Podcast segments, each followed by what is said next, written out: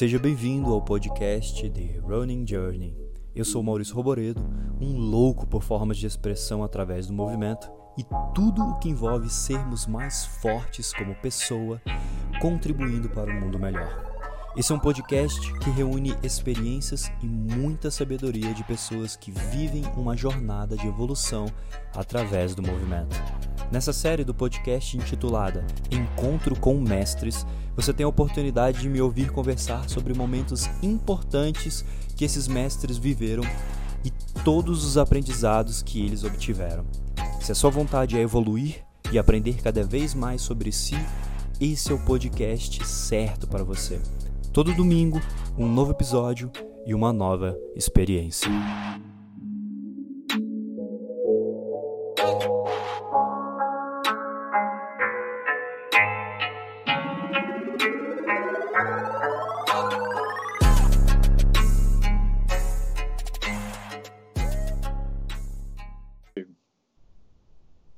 Dia, galera. Boa tarde, boa noite. Aqui quem fala é o Breno Evangelista. Acertaram, porque hoje os papéis estão trocados.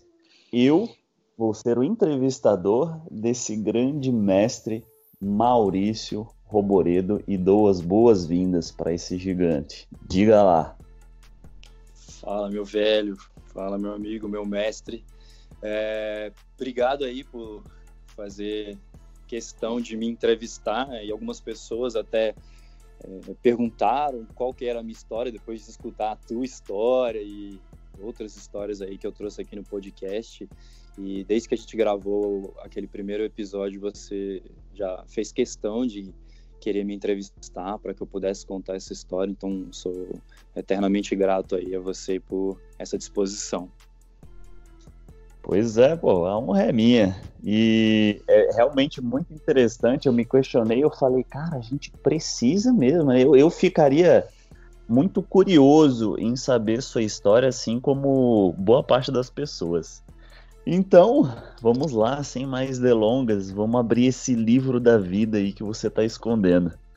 É, e eu vou fazer algumas perguntas bem legais, que vão ser bem profundas e vai, vai fazer e vai fazer com que as pessoas te conheçam em outro nível, porque não vai ser uma pergunta de Marília Gabriela, tipo, boa tarde, mal. Você são umas perguntas mais pesadinhas. Pesadinha assim, mas vai, vai, vai conseguir. Tá acostumado a vencer resistências, né? Não, mas então, você me lembrou é... desse, dessa parada da Maria Gabriela. Desculpa te quebrar, mas, mano, é muito engraçado essa entrevista. Branco ou preto?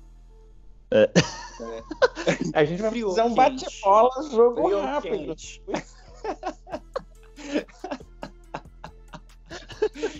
é, é. Chá ou café? Mas... eu, já sei que você, quando você toma café, você vira tipo o esquilinho lá daquele, daquele desenho animado. Eu, mesmo, eu não posso tomar muito café, não. É, não sei se é sensibilidade, cafeína, o que, que é, mas eu não posso tomar tipo, tanto de café que eu acho que você toma. Que você toma mais de um, uma xícara por dia, né? Não, não, eu, eu, eu diminui um pouquinho, eu diminui um pouquinho e eu acho que tudo tem limite, né? Aí o que, que eu tô uhum. fazendo? Eu não tomo mais que dois litros por dia para não exagerar.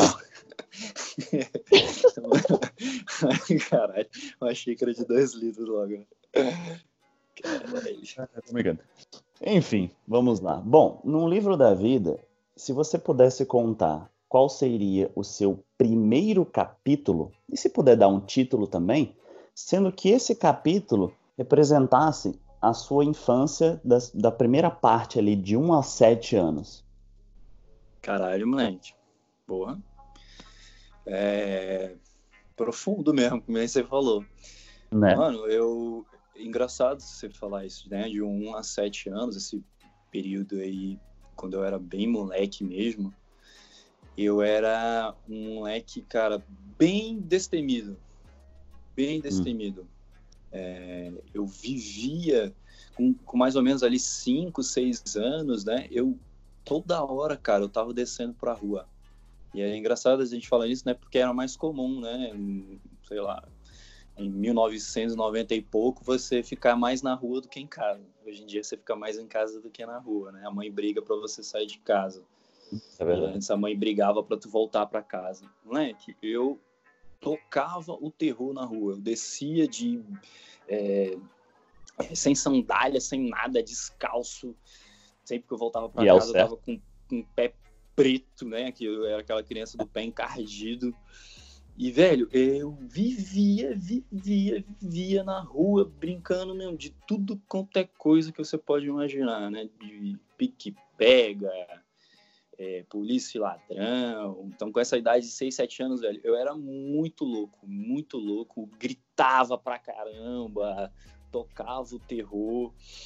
Hum. E, e é, esse período da minha vida, então, você, me pergunta assim, como qual seria o título, né? Eu tô pensando aqui, mas algo em torno de, mano, é, explorando a vida, assim, no, no, máximo da intensidade. Eu me via como um moleque explorando a vida no máximo da intensidade. Você me perguntou isso agora e tá vindo, tipo, vários filmes, assim, na minha cabeça, né? É, é, é incrível como a gente começa até meio que a lembrar, né? Uhum. De algumas situações, assim, mas eu, eu tocava o terror, mano, na rua. Qual é uma situação que aconteceu durante esse capítulo da sua vida que te marcou bastante? Durante você foi falando aí, né? Alguns uhum. filmes surgiram e aí qual desses filmes que surgiram na tua cabeça foi um momento é, chave assim? Então, o que que acontece? Eu acredito que eu acho que quando eu comecei a crescer um pouco mais, aí seis, sete anos, já já no fim desse período que você me perguntou, é, eu na, como eu já, como eu falei, eu era bem destemido, bem aberto, gritava, brincava, tocava o terror com, com a molecada, eu era bem, bem para frente assim mesmo. Eu brigava, tá ligado? Era um moleque, aquele moleque chato mesmo, de, que, que, que toca o terror, que não para quieto. Eu comecei a diminuir essa, esse, esse nível de energia em mim comecei a diminuir, porque eu comecei a, a sofrer uma série de, de, vamos colocar assim, como traumas. Então eu, eu comecei a entrar no colégio, né? Eu até entrei meio, é, digamos assim, atrasado. É, e tem essa coisa, né, de quem faz aniversário assim depois do meio do ano, né, setembro, pelo menos naquela época, é, meio que entrava atrasado no colégio, sacou? Uhum. Tipo, não tem aquele ano completado certinho, né? Aí entra só no, no, no, início do outro ano. E eu entrei no colégio e aí foi aquele meu primeiro impacto, né? De você estar tá ali dentro de uma sala, sentado, e eu era um moleque louco, né? Tocando terror, querendo correr na rua o tempo inteiro, subir árvore, subir árvore pra caralho. E, e então eu tive aquele primeiro impacto de eu ter que sentar numa, numa carteira e ficar totalmente parado, né? Tipo, uhum. só escutando o que a professora tava falando lá na frente e tal. E se você sai da carteira e faz alguma coisa é errado, né? Enfim, é, foi o primeiro impacto de eu ter que ficar parado. Então, isso assim, isso me marcou muito. Porque eu comecei a receber muita bronca, né? Foi no momento que eu comecei a ser podado tipo, a receber reclamação, minha mãe começou a receber reclamação e tudo mais. E nesse momento eu estava num colégio público, né? Comecei estudando no colégio público. E, e, aí a minha mãe começou a brigar comigo, meu pai brigar bastante comigo por conta dessas coisas que estavam acontecendo no colégio. E aí eu comecei a diminuir o meu nível de energia, esse meu nível de exploração das coisas e tudo mais. E eu comecei a me fechar um pouco. Então, acho que, para mim, o que mais me marcou nessa época é, foi o finalzinho desse período, quando eu deixei de, digamos assim, de, de ser esse moleque, né, que eu era. E, bom, dentro da teoria das múltiplas inteligências, do Howard Gardner, ele cita nove, então, é, vou falar aqui rapidamente, é a sinestésica corporal, que é a tendência de se mexer, gostar do, da, do movimento do corpo humano, espacial visual, que é ter uma noção de espaço, mapas mentais e, etc. Musical, lógico, matemática, linguística, e aí tem a naturalista, intrapessoal, interpessoal e a existencial. Qual dessas nove você acha que essa, que esse moleque que você foi é, tinha mais é, ressaltada, assim, né? É, eu acho que você vai concordar que era sinestésica. Uhum. e a segunda? Então, eu acho, eu até acredito que é, era sinestésica, assim, puríssima, digamos uhum. assim. É, e, e, talvez o fato de eu ter é, começado a me fechar, começado a ficar um pouco mais quieto, né? Já passando aí do pro, pro, pro outro período, né? De aí de oito anos para frente, é, eu comecei a desenvolver mais essa essa intrapessoal, Sim. Por conta de eu começar a lidar mais com os meus pensamentos, com as minhas emoções, começar a perceber mais isso, já que eu não tinha mais como ficar me mexendo, né? Eu tinha que ficar uhum. mais quieto. Então, alguma coisa ali em mim eu comecei a prestar mais atenção é, no que estava acontecendo comigo, porque era o que eu tinha no momento, né? Ficar quieto, ficar parado. Uhum. Eu acredito que eu fui desenvolvendo, então, em segundo plano, essa inteligência mais intrapessoal. Interessante. E aí você entrou, a gente entra mais ou menos no segundo capítulo do livro, vamos colocar mais sete anos aí pela frente, e você está praticamente no ensino fundamental. Então, dentro do ensino fundamental, que é de quinta a. De quinta não, de, da primeira à oitava série, né? Não, da primeira a quinta, é, é, acho que é Fundamental 1, Fundamental 2, né? O pessoal tem um... É, tem uma onda dessa, mas assim, do 7 ao 14, basicamente. Que 14 uhum. você vai até a oitava série, mais ou menos, é mais ou menos isso. Uhum. É... Como é que você desenrolou essa fase assim? Quais foram os pontos que, que aconteceram na tua vida que foram te moldando? Porque numa transição de 7 aos 8, você sentiu essa vibe. Um, um, uma criança extremamente é, exploradora, que gostava de se mexer, que se expressava de uma forma honesta, e depois você recebeu algumas respostas do mundo, né? Perfeito. E aí isso foi te moldando. Nessa fase de 8 aos 14, o que, que aconteceu assim que foi também te moldando e te tornando quem tu é hoje? Velho, aí é, esses primeiros anos aí eu, eu estudei em colégio público, né, como eu falei, mas uhum. é, eu ganhei depois a oportunidade de estudar num colégio particular com bolsa. Eu, eu frequentava junto com a minha mãe a, a igreja e eu não uhum. gostava de ir na, naquela escolinha que tinha para criança, sacou? Eu não gostava.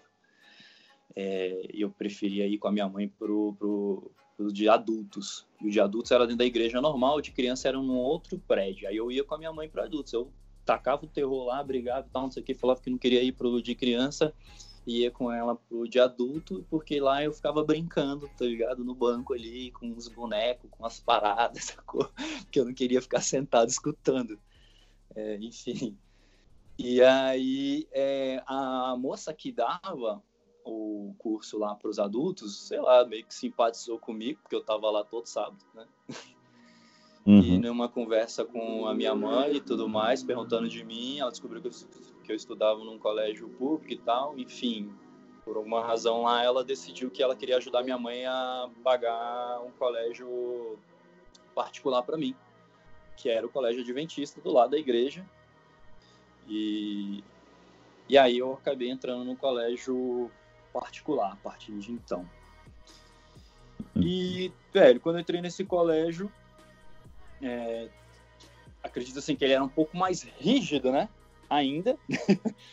Uhum. Nesse aspecto comportamental e tudo mais. Então, eu continuei nesse processo de meio que me podar, assim.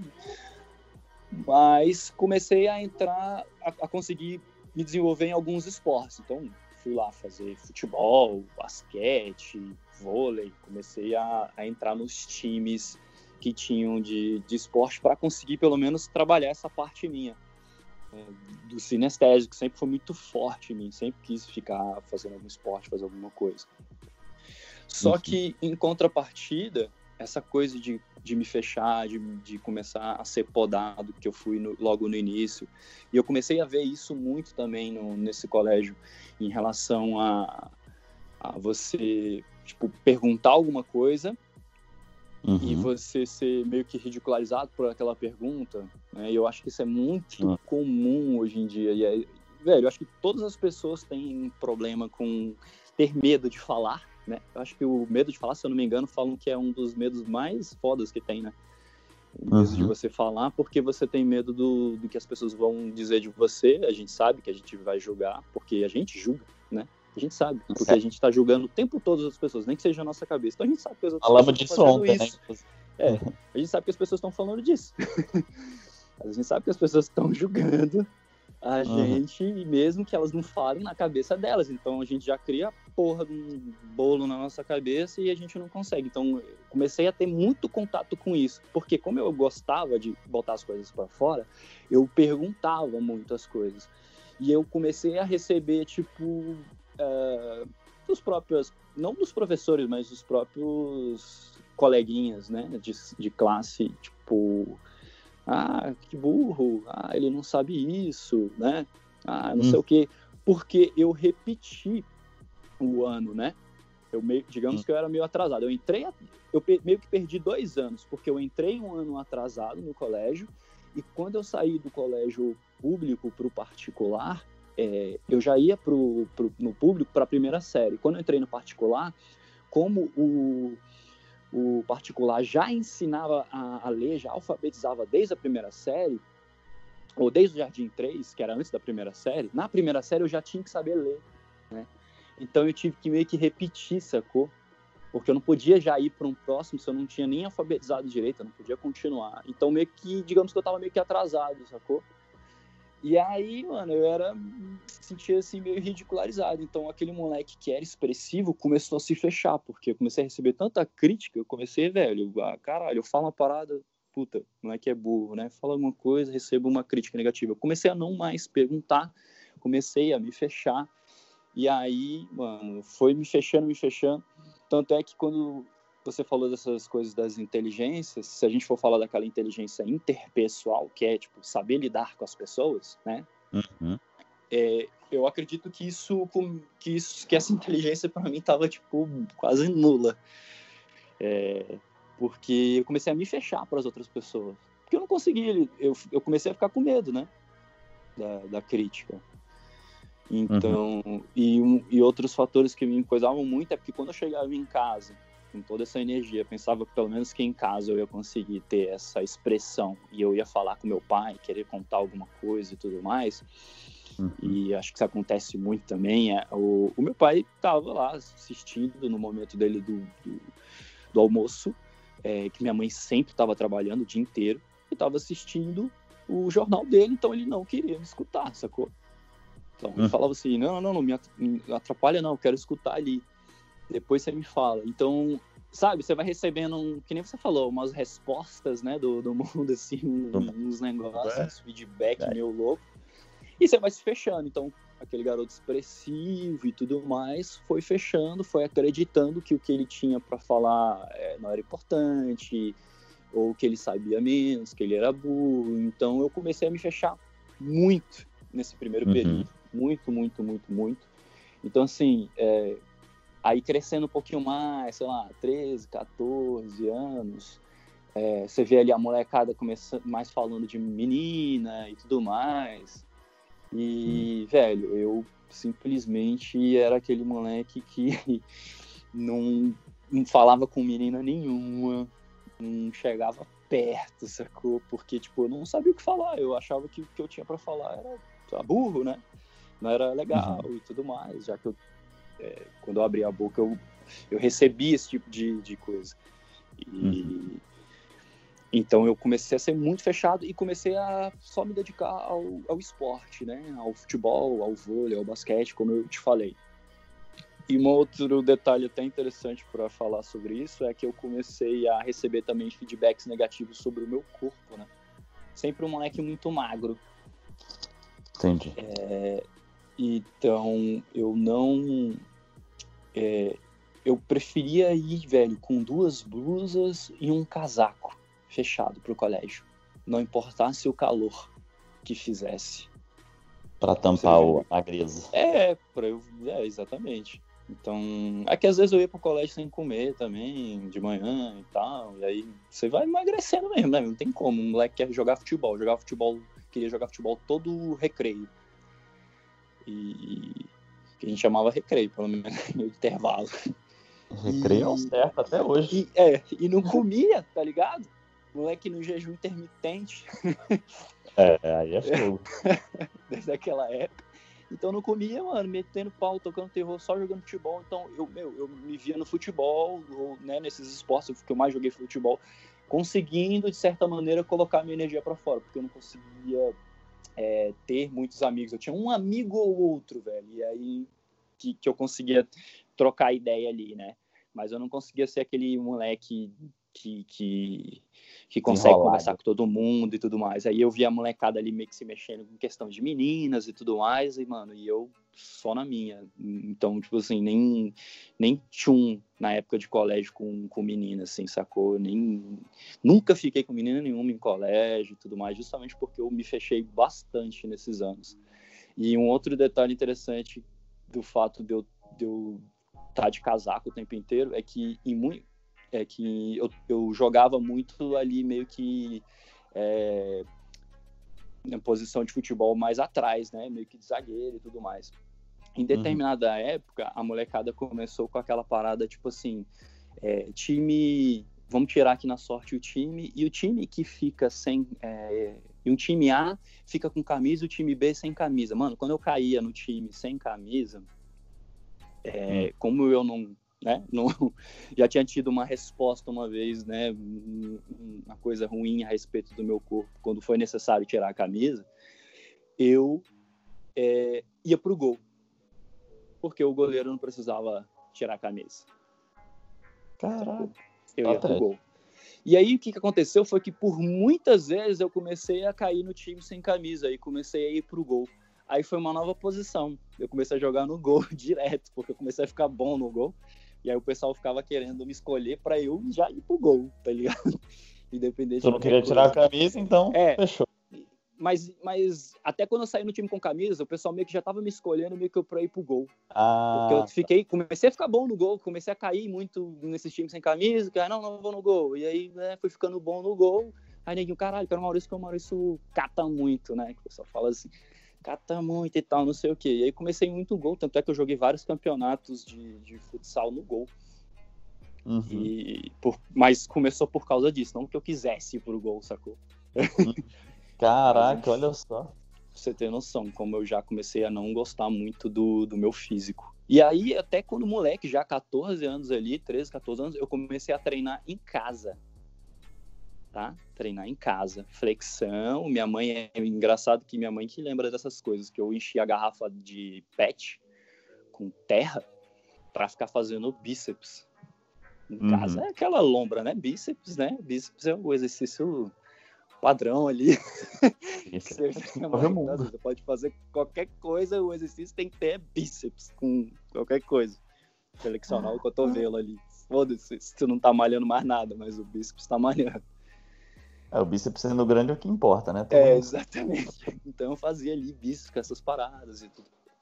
E eu sempre, quando eu vinha aquela, aquela, aquela garrafa de suplemento de que eu lembro que é hipercalórico, né? eu nem sabia que, que era isso, eu só via a foto de uns caras bombadão. É, eu chorava pra minha mãe comprar aquilo pra mim. Porque eu acreditava que aquela parada ia me deixar muito forte, sacou? Porque eu via a foto da parada, tudo uhum. mais, não sei o que. E eu achava que aquela parada ia me deixar forte, então eu sonhava em poder comprar aquela parada um dia. Então meio que esse período aí foi foi basicamente essas, esses episódios malucos aí na minha vida. E é, chegou mais ou menos nos 15, 16 anos, você entrou no ensino médio, e aí essa situação se reproduziu? Como é que você lidou com isso? É, conta aí um pouquinho mais como é que foi a entrada do ensino médio e sua relação com o esporte depois disso. Legal. É, nesse período meio que eu já era conhecido por ser um moleque muito fechadão, sacou? E a minha resposta agora pra galera que é, meio que me tirava de tempo era cair na porrada. Nada mais justo. Então, então a minha resposta era essa. Ah, não sei o que, me zoava. Eu já não tava mais me contendo e eu caía no, no pau com a pessoa, né? Tava ali malhando meu bíceps, acreditando já que, que eu era bom. Aí eu entrei no, no taekwondo, né? Entrei no taekwondo e tal, não sei o quê, pra, pra poder treinar ali, ficar mais foda ali em, algum, em alguma luta, né? Uhum. Já pensando nessa coisa, né, de, de, de, de, de defesa e tudo mais. Então entrei no taekwondo é, e passado alguns meses no taekwondo eu iniciei no parkour ali com meus 15 por 16 anos. E, mano, o parkour foi tipo um, uma parada muito foda pra mim, porque me lembrou as coisas que eu fazia quando eu era moleque, né? Porque Sim. eu subia muito em árvores, pulava muito e tudo mais, fazia umas maluquice. Então, puto, o parkour me promovia isso, né? Uma liberdade muito maior de movimentos. Não tinha uma parada assim, tipo, pelo menos não naquela época, era tipo meio que a gente criava muita coisa. A gente tinha alguns movimentos muito básicos, mas, cara, você que ia ali, né? É, olhando tudo que tinha no ambiente e adaptando para poder fazer as coisas. Então eu me senti numa possibilidade de expressão muito maior em questão de movimento. Não era mais errado ficar subindo nas paradas, né? Ficar é, criando esse tipo de, de, de, coisa assim no, no ambiente. Digamos assim, não que não, se, que não era mais errado, mas assim, tinha gente que fazia, então você começa a falar assim, peraí, tem gente que faz, então também estou fazendo aqui, não... a gente se sente mais pertencente a alguma coisa, é como se a gente tivesse a sua um pouquinho... tribo. É, exatamente. É como, é, é como se tivesse um aval, assim, não tô sozinho nessa porra, né? Uhum. Pra neguinho ficar me xingando, assim, eu falo, não, tem gente que faz. Enfim, e aí eu comecei a treinar pra caralho parkour, é, me dedicar muito a isso, e, e, até acabou que com um ano e meio, se não me engano, no Taekwondo, eu acabei saindo do Taekwondo para me dedicar mais ao parkour, né? Porque o Taekwondo eu treinava muito, ficava às vezes treinando duas horas, e aí quando eu ia treinar parkour eu não me sentia com tanta energia assim. E eu queria me dedicar mais ao parkour, e aí eu larguei o Taekwondo e fiquei no parkour 100% do tempo, treinando pra caramba. E aí conheci uma galera ali, né? No, no, parkour, mas ainda aquele Maurício mais fechado, mais uhum. é, trancado, digamos assim, já com medo de, de, me, de me abrir muito, né? Aí você tinha me perguntado mais nessa coisa do 15, 16 anos, né? 15, 16 anos foi isso, né? Foi isso. E aí, aí o parkour te ofereceu bastante a possibilidade de autoexpressão de uma forma mais honesta, você se sentia bem fazendo aquilo, uhum. e te entregou uma tribo, onde você podia também começar a, enfim, se relacionar um pouquinho mais e tudo mais. E como é que foi a interação com essa tribo e quem virou, quem o Maurício virou né, quem ele se tornou depois que ele entrou no parkour. Porque você. É, é, muita, muita gente às vezes fala, fala naquela, naquele sentido de humildade, de ter a humildade, às vezes de não se exaltar demais, mas eu sabendo, eu te olhando, e a gente se conheceu no parkour, você foi e é ainda uma grande referência para muita gente no parkour. Então fala um pouquinho disso aí, quais, quais foram as pessoas que você conheceu e que te moldou e quem você se tornou no parkour. Legal. Rolou até um nome, né? Um codinome. Verdade. É, eu quando eu estava treinando taekwondo, eu conheci o Alberto Brandão. É, então, o Alberto Brandão, para quem não sabe, foi um dos primeiros caras aí a treinar parkour no Brasil, né? E em Brasília foi o primeiro. E eu conheci ele lá treinando taekwondo, inclusive o professor sempre colocava a gente para fazer a lutinha e ele sempre me massacrava, porque ele era uns 15 quilos mais pesado que eu, então cada bicuda dele eu sentia pra caralho. Ele que me deu a primeira, aquela primeira falta de ar quando você leva aquele titiagui, né, que é aquele quase um coice no, no, na boca do estômago, foi ele que me deu esse primeiro titiagui aí. Rodado, o coice rodado, né? É, e aí o apelido dele lá no Taekwondo era Le Parkour. Incrivelmente. O Le Parkour, o professor, ah, Le, oh, Le Parkour chegou. Aí o ué, Le Parkour, como assim, né? A gente falava Le Parkour na época, né? Falava muito Le Parkour. O, o L de Le Parkour. Tô zoando, é. Mas falava o, o Le Parkour. Falava meio errado, assim, né? Depois que a gente foi corrigindo isso. E aí eu conversando com ele, assim, ele... E engraçado que o Beto era meio assim, sabe? Assim, meio... Olha, assim, meio Tipo, quem é esse moleque, tá ligado? Deve ser mais um daqueles modinhos, modinha que a gente falava na época, essa molecada que entrava, fazia umas maluquices no parkour, se tacava que nem um maluco e dois, três meses depois tava meio quebrado, parava, né? Chamava essa molecada de modinha, já que o parkour tava iniciando naquela época. Aí ele me olhou meio assim e tal, e eu falei, pô, tu você treina e tal? Ele, pô, eu treino. É, muito ali na 308. Eu falei, pô, posso um treino com você e tal, não sei o quê. Aí ele, ah, beleza. Aí a gente combinou para ir treinar na 308 Sul. E aí, beleza, chegou o dia, fui lá treinar com ele, se eu não me engano, num sábado pela manhã. E lá estava o Beto fazendo algumas repetições lá já. Eu cheguei no horário, mas já tinha chegado, já estava lá realizando umas repetições. E aí ele estava repetindo um movimento que é que a gente chamava de, eu nem sei se eu falo essa parada em, em francês direito, mas a gente sempre chamou em francês e, é, e foi uma uma influência do próprio Alberto, que, que chamava os nomes em francês, que era o Soul de Chat, que é o, o monkey, né? O monkey que o pessoal faz uhum. hoje em dia. É, o Cat Pass. E aí ele virou para mim e falou assim, pô, tô treinando isso daqui, vamos, vamos treinar comigo. Ah, a gente vai fazer 50 repetições. Eu, oi? eu tô acostumado a, sei lá, pulo aqui, pulo ali, vou aqui, desse tal, aí olho para outro lugar que, que me chama e vou lá, e ele, não, a gente vai fazer aqui 50 repetições para aprimorar essa técnica. Eu, caralho, vou repetir 50 vezes essa merda. Aí, tá bom, então vamos lá. Aí comecei com o bicho. Pá, pá, pá, pá, pá. Mano, fizemos 50 repetições. Eu falei, puta, morto já. Falei assim, caralho, que treino escroto. Aí o bicho, beleza, toma aquecido. Vamos agora descer ali que a gente vai fazer é, 30 climb ups. Aí eu, mano, que porra é essa de climb up, tá ligado? Aí fui lá com o bicho, é fazer a subida do muro, né? Agarrar no muro, pendurar no muro e subir no muro com a, com a força do braço. Para quem não conhece, pode jogar no, no YouTube aí, climb up, parkour, que você vai ver o que que é. Um tutorial e tudo mais. E aí, mano, eu mal fazia essa parada, sacou? Eu mal conseguia fazer esse bagulho. Eu subia assim errado, jogava uh, o meu antebraço em cima para subir e tal, me empurrava numa puta dificuldade. E o bicho meio que tava fazendo ali meio torto também, mas muito melhor do que eu. Aí eu, mano, que parada é essa? Aí, velho, eu falei, caralho, esse bicho me despertou uma fúria. Tipo, eu quero melhorar nessa porra. Quero melhorar uhum. nisso. E aí eu falei com o bicho, pô, quero treinar mais contigo e tal, não sei o quê. Aí o bicho, bom, demorou, vamos treinar. E aí, velho, toda vez que o Beto ia treinar, eu ia com ele. E aí eu desenvolvi essa coisa de, velho, você quer treinar uma parada? Então, quer ficar bom no negócio? Repete aquilo, né? Faz bastante aquilo, né? E o Beto sempre teve uma coisa, tipo, de querer desafiar. Tipo, vamos fazer hoje 500 de tal parada?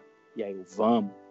Aí eu fazia 500 tal parada. Então, assim, o Beto foi para mim, e eu já falei isso para ele várias vezes, é um mestre para mim. Até hoje eu tenho muita consideração com ele porque eu acredito que esse início ele, o Beto me moldou, sacou? E ele uhum. moldou uma galera aqui em Brasília que começou a treinar nesse tipo de coisa, de repetir muito, de se desafiar bastante, de peraí, será que eu consigo isso? Vamos testar aqui agora. Não consigo. Treina, treina, treina, treina, tenta de novo e aí consegue. Então, eu desenvolvi muito isso em mim. Mas eu ainda, né, como sempre, ainda muito fechado e tudo mais. Então, até que teve uma vez um treino na 303, que o Beto inventou lá um, um treino chamado Círculo Maldito, onde ele botava a gente dentro de um negócio que tem na 303 meio fechado assim, tem um murinho e é, e é um círculo, que, meu, fazia uma sequência de exercícios e coisas ali absurdas. E ele até brincava, a gente só vai sair daqui quando o primeiro vomitar, tá ligado? E aí era bizarro, a gente ficava lá que uns malucos treinando, morrendo. Eu lembro de um dia que eu tava numa posição de flexão, sustentando ali, tipo uma prancha alta, né? Posição de flexão ali no alto. E o Beto falou assim: agora é, eu vou perguntar pro Maurício, pro Maurício é, contar pra gente aí quando foi que ele conheceu a primeira namorada dele. Aí, puta, mano. E aí você tinha, sei lá, inventar uma história, contar uma parada mais rápido possível pra poder sair da posição. Era bem, bem louco, assim. E se ele estiver escutando isso aí, provavelmente ele vai rir dessas paradas que ele, ele mesmo criou. E teve, e teve uma vez nesse treino que eu falei para ele assim, mano, é, eu tenho tempo contado aqui, eu preciso sair em 30 minutos é, para voltar para casa. O que mais que tem para ser feito no treino para que eu possa fazer? E a gente estava sentado numa pausa do treino, no descanso. Aí, eu, aí o Beto falou para mim assim: ah, tem que fazer isso, isso, isso e isso. E aí eu levantei do descanso, a gente já tinha feito uma caralhada de coisa e comecei a fazer a parada. E aí o Beto disse que, pô, que nesse dia assim o bicho cresceu muito assim o respeito que ele tinha por mim, mas ele que me moldou assim, digamos dessa maneira. Uhum e disse que eu era um bicho que entrava mudo e saía calado no treino. Então, a minha característica era sempre essa, sempre calado no treino. Tanto é que muita gente achava que eu era mó, sei lá, turrão, escroto, do tipo, porque eu não falava nada, mas na verdade é só porque eu tinha medo de me expressar e me expressava através do exercício mesmo, do movimento, né? botava qualquer raiva, qualquer coisa para fora através do físico, dos saltos e tudo mais. E aí surgiu o famoso Malzama. É, e, e Malzama, na verdade, é, na verdade era um nickname que eu usava no YouTube, que eu coloquei no YouTube, porque eu usava em coisa de jogo online, sacou? Uhum. É, eu já eu usava em jogo online. Esse Sama é, é, uma é uma terminação do japonesa, né? Uhum. É, relacionada a, a seres divinos. Olha que loucura. Ah, tipo Kami-sama? Exatamente. O Sama ele é uma terminação para algo divino. Então, algum anjo, algum deus, alguma coisa assim, ele tem a terminação Sama. E aí o mal era de mal de Maurício, né? Uhum. E aí eu botei o mal Sama e eu usava isso em jogos online, né? Joguei vários joguinhos online, já que eu era bem quietão na minha e já não saía, queria me envolver muito com os outros. Eu treinava, treinava, treinava e depois sentava no computador e jogava. Aí você começou uma jornada dentro do parkour, que você foi ficando sinistro e foi começando a ser conhecido no Brasil também, pelas Exato, suas peripécias. Pelos, é isso, pelos vídeos do YouTube. E como o nickname no vídeo do YouTube era Malsama, aí as pessoas me referiam a mim como Malsama, né? Ou Malzama, como diriam alguns. Caraca. Isso é, isso é história sendo contada aqui na, na íntegra do grande Malsama. E aí, você passou esse praticamente o ensino médio todo nessa pegada. Sim. É, e aí teve a opção de fechar o ensino médio e aí ter que escolher um caminho na faculdade, né? Aquela velha escolha. Fala Perfeito. um pouco dessa início aí. Interessante você falar, porque eu, é, eu não contei né, nos anos anteriores, mas cabe agora só fazer esse, esse lembrete, é que durante toda essa, essa minha fase né, mais moleque, eu estudei é, tudo relacionado à computação. Né? Então minha mãe, a, puta, é, pagou ali com uma certa dificuldade um curso extremamente completo na época num lugar chamado SOS Computadores, era o curso mais uhum. completo que eles tinham. Eles tinham uns cursos assim, tipo Júnior, Sênior, não sei o que, e Master. Ela me colocou no Master, que era para, tipo, aprender desde mexer no computador até criar sites. Tá ligado? Uhum. Então, ela me colocou nessa parada e, meu, eu vinha a minha a minha infância toda e adolescência estudando computação, porque minha mãe queria que eu fizesse meio que ciência da computação né? Ela, tipo, ficava sempre falando, ah, ciência de computação, né, meu filho, ou engenharia da computação e tudo mais, já que você se dá tão bem mexendo com computador, não sei o que, você gosta disso, tal, eu passo tanto tempo nisso. E aí eu. É, quando... E fazia sentido, né? Só que em é, paralelo você passava muito tempo também se mexendo. Exato. É porque eu não via isso, né? Eu não via essa parte. É. Eu... E aí eu. Puta, depois que eu comecei a me envolver com parkour, surgiu essa vontade de, na verdade, querer aprender mais sobre o meu corpo, né? Querer aprender mais sobre treinamento. E aí eu, puta, falei, quero educação física. Então, eu acabei conversando com eles e tudo mais, é, por mais que eles não estivessem tão felizes assim com a, com a minha decisão. Meu pai e minha mãe aceitaram. Eu tentei no primeiro momento passar na UNB, né, que era gratuita daqui, pública, mas não consegui. E aí o meu pai falou que me ajudava é, a pagar a, uma particular. E eu fui para Alvorada, para a faculdade Alvorada daqui, é, fazer educação física. E logo no primeiro semestre, com a Sofia, que na época namorava o Alberto Brandão, que já trabalhava, já estagiava numa academia, ela me indicou para trabalhar lá na academia, que era a VIP Training. E aí eu fui lá para VIP Training trampar lá já de estagiário logo de cara nessa parte de musculação e treinamento. E aí começa a grande parte da, do trabalho, né? Do trampo, da ralação. Exato. É, nesse meio tempo, você teve. continuou fazendo parkour, mas pelo que eu tô entendendo aqui, você foi diminuindo o ritmo porque por causa da faculdade, né? Verdade. Faculdade de trabalho. Uhum. Mas ao mesmo tempo, você entrando na academia e tendo acesso a esse novo mundo, com novas relações e ter que, ter que se expressar um pouquinho melhor, ter que trocar ideia, porque né, funcionários, etc. Você foi impactado por essa nova, por esse novo mundo, por essa nova realidade. Me fala aí como é que foi esse primeiro momento que você teve que vencer certos certos monstros, assim, por dizer, né? Você teve que fazer coisas que você, além de não estar tá acostumado, era extremamente desconfortável para você. Falei. Exatamente, com certeza. É, como você falou, eu comecei a diminuir um pouco o ritmo do parkour, porque como eu estudo, comecei a fazer a faculdade à noite, e a minha e o meu estágio era tipo seis da manhã, mano. Eu uhum. ficava de seis da manhã até meio-dia, seis horas direto. Então, eu, eu chegava em casa tipo 11 horas da noite. Mano, eu chegava em casa assim, na hora do almoço, eu tava, velho, destruído. Destruidaço.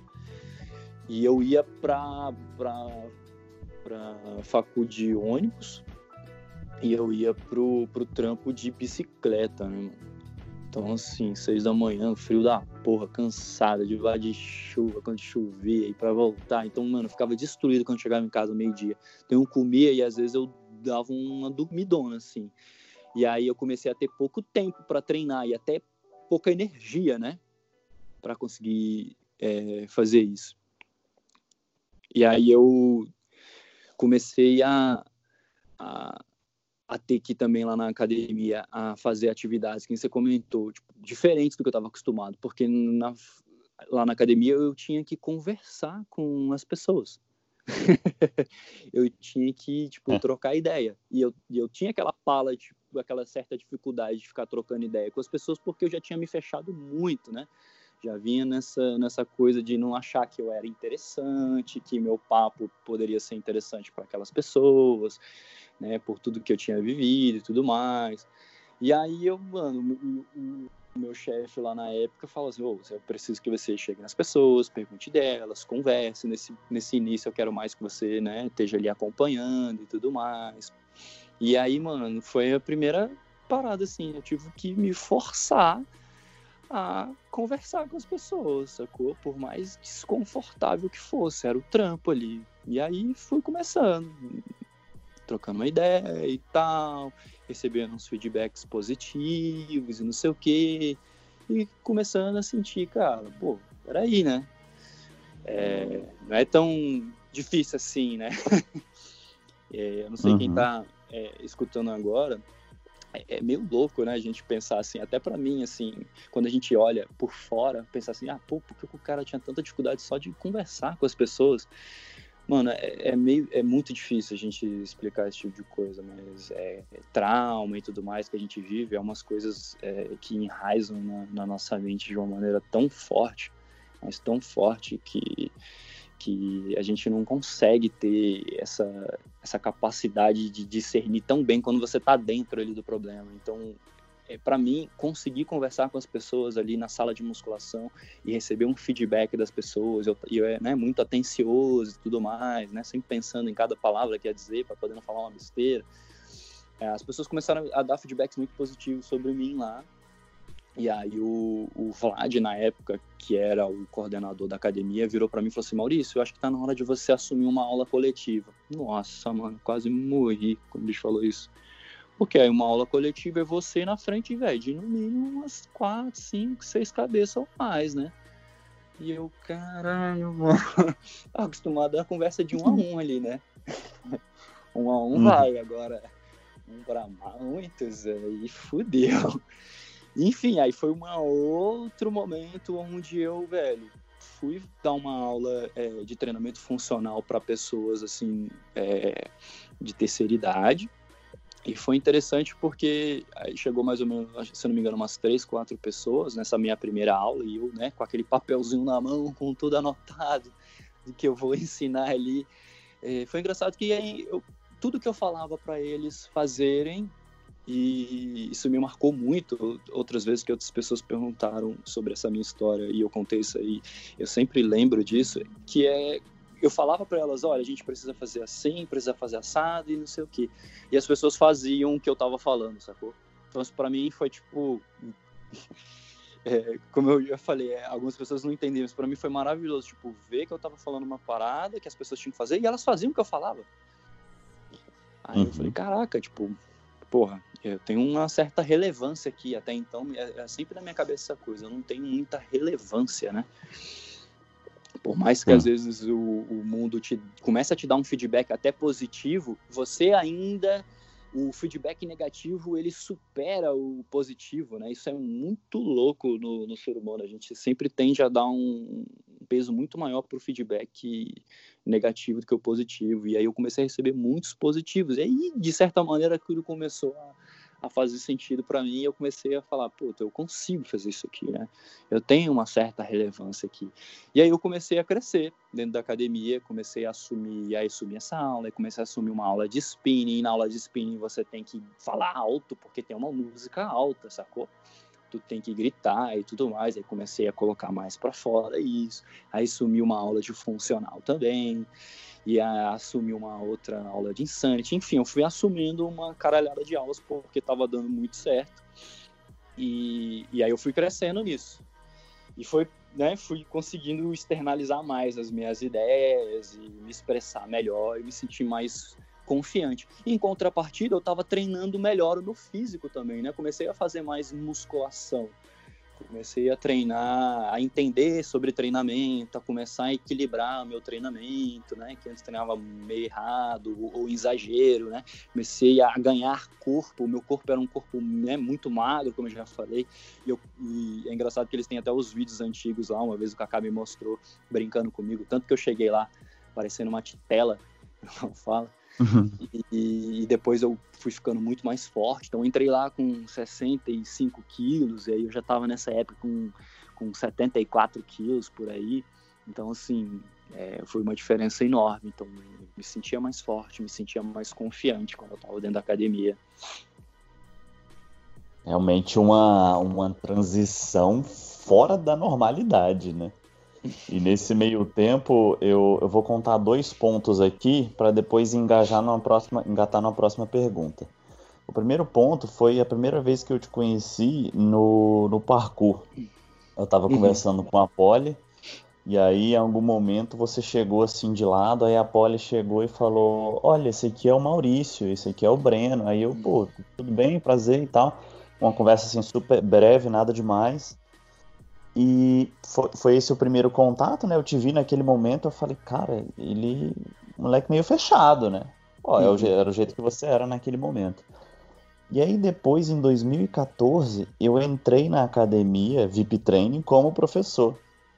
E aí, quando eu te olhei assim, você já falando diferente, se articulando melhor, aí eu falei, ué, esse bicho é o mesmo, velho. Mas ainda assim, um pouco mais na tua, né? Uhum. Não era. Falava e tal, mas não era é, extravasado e uhum. tal. Era mais contido. Mas aí, como eu sou forção pra caralho, eu comecei a. Né, que tipo, querer ser teu amigo, né? Uhum. Trocar ideia e querer ser teu amigo. Então foi nesse momento que a gente cri, foi criando a nossa amizade bem sólida. E aí eu comecei a te conhecer melhor naquele período e o, a, a gente começou a, enfim, desenvolver uma amizade, a gente começou a sair algumas vezes, né? A gente começou a fazer coisas mais juntos. Então, jogar videogame, sair para um outro lugar, ir treinar, uhum. ir para festa. E aí eu comecei a, a, presenciar um momento muito legal que foi você extremamente introvertido e começar a ver um cara que, velho, virou do avesso. Virou do avesso literalmente, porque é, você começou a fazer algumas coisas assim que, que, que eu falava, bicho, que, que velocidade incrível, velho, que você tava fazendo as coisas. Tipo, é, você passou muito tempo na igreja, né, com a influência da tua mãe e tal. Uhum. Então você tinha, tinha, tinha ainda esse momento, esse, essa influência da, da igreja, né? Uhum, verdade. E, e às vezes não queria fazer uma coisa ou outra, com, às vezes com, a, com essa com esse bloqueio, com essa crença, com essa influência da igreja. Uhum. E aí é, eu lembro que a gente ia para algumas festas e tal, e a gente ficava um pouco mais contido ali e tal, mas daqui a pouco ia se soltando, a gente ia muito pra, pra Macossa, né?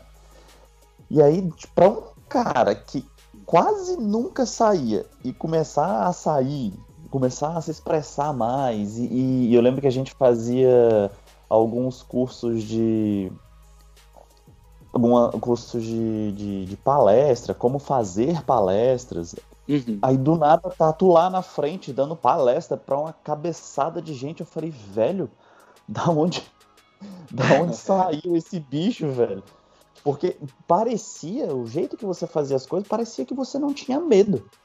Mas o, o grande, o grande ponto é que você fazia morrendo de medo. então você tinha uma, uma capacidade de superação que para mim era incompreensível. Eu não entendia. Porque eu me colocava no seu lugar e falava, eu, eu não faria isso. Não faria isso. Com, com o que ele sente, eu não faria isso. Então fala um pouco disso aí, que foi, para mim, foi bizarro. Não, legal. É, eu vou até voltar um pouco. É, eu não falei de alguns pequenos, digamos, namoros que eu tive. Eu tive um namoro é, é enquanto eu tava é, eu tive, na verdade, um namoro na, da igreja, mas, então aquele namoro de igreja, né? Ainda mais naquela época, né? Aquele namoro, né? Só vai na casa e tal, assiste um uhum. filme do lado do pai dela e tal. vai pra igreja, senta do lado, vai pra casa, tchau. Enfim, e, e depois eu tive um, um, namoro no parkour também, que inclusive ele foi. Ele era a distância, então, então né, Malzama conhecido é, naturalmente. É, então, era uma menina do parkour também, eu conversava com ela e para mim conversar escrito era fluidez total, né? Porra, fácil, né? Isso é escrito. Hum. Então eu vi ela uma vez, quando eu fui lá, fiquei um tempo lá com ela, conheci os pais e tal, e uma outra vez que ela veio para cá. Mas, né, como a gente sabe, a distância é foda. E aí acabou terminando. E aí eu tive um namoro de uma menina que eu conheci na academia. Eu sempre fui muito, tipo, como eu falei, bem ali, meu, não, não, não, existe para mim esse negócio de relacionar com um aluno, né? Ir lá ficar dando mole para cliente ou coisas do tipo. Mas essa menina acabei ficando muito amigo e tal, e não sei o que, nananã, e a gente acabou é, saindo em alguns momentos assim como amigo, mas aí cresceu e tal, acabei namorando essa menina. E, e esse namoro para mim foi muito foda, porque eu, como eu era ainda, né, me articulava de certa maneira, mas puta, sempre com aquela insegurança gigante, né? E na verdade, é, vencendo algumas coisas, como você falou, mas carregando uma puta bola pesada, sacou? Amarrada uhum. no pé, então, tipo, fazia aquilo, mas com um esforço tremendo. Essa menina, em um dado momento, né, teve um, uns problemas aí de, de carreira e tal, querendo tentar novas coisas na vida, e eu imaginava até que eu ia casar com essa menina. Ela resolveu é, largar tudo, sair do, do, do, Brasil e terminar o namoro também, né? Porque ela queria começar uma parada totalmente nova. E aí eu venho, essa parada me deixou muito, mas muito, mas muito mal. Foi tipo uma rejeição assim absurda para mim, é, tipo assim, fui rejeitada, tipo assim, não, não, é aquela coisa, a gente entra num puta vitimismo desgraçado todo esse tempo, né? É, ela é, entregou. Isso, eu, tipo assim, me, me entreguei pra pessoa, enfim, mas a gente entra nessa porra, nesse sofrimento, nessa, né, nesse vitimismo. A gente, quando a gente olha de fora, é fácil a gente enxergar isso. Quem tá vivendo a dor, como eu já falei antes, é muito punk a pessoa ter esse entendimento, né? É difícil você ver o, o planeta se você tá dentro do planeta, você vê o planeta melhor quando você tá de fora. É, quando você tá dentro, você tá ali. E aí eu eu passei um período assim meio, meio amargurado, assim, meio mal. E depois veio um, um, É até engraçado que eu já vi que existem, na verdade, até períodos disso, né? Então tem aquela negação, aquele sofrimento, depois vem aquela revolta, e depois da revolta vem aquela loucura de, meu, então vou tocar o terror. então, você chegou. eu tava ali naquele início do tocar terror uhum. tocar o terror. E, pô, já com vinte e tantos anos, e, e, eu não tinha curtido, digamos assim, a vida, saído, encontrado, né, saído, encontrado meninas e tudo mais, como, por exemplo, você já tinha vivido mais antes que eu, né? Uhum. Você já tinha feito isso quando mais moleque, já curtido mais, digamos assim. Então eu meio que estava ali como mais velho, querendo curtir isso, e foi o que aconteceu. Eu acabei contigo tendo a oportunidade aí de sair mais, de curtir mais, de ter mais esse tipo de, de, de coisa na minha vida. E em determinado momento você me ofereceu um curso de inteligência emocional, não sei se você lembra disso mas você é, virou para mim um dia e falou assim, Maurício, meu pai ganhou um curso de inteligência emocional e tal, não sei o quê, só que nem ele nem eu vou podemos ir, tal, eu tenho um compromisso de uma festa e tal, ele também não vai poder ir, você, eu tô te dando ele, você quer? Aí eu falei, pô, quero, pô eu meio que já tava numa busca ali, né? Tipo, por ser uma pessoa melhor, já tava, tipo, quebrando um pouco essa coisa de. Já saindo um pouco dessa coisa de dessa revolta, dessa loucura toda e querendo me encontrar mais. E aí você me deu esse curso de inteligência emocional e eu fui.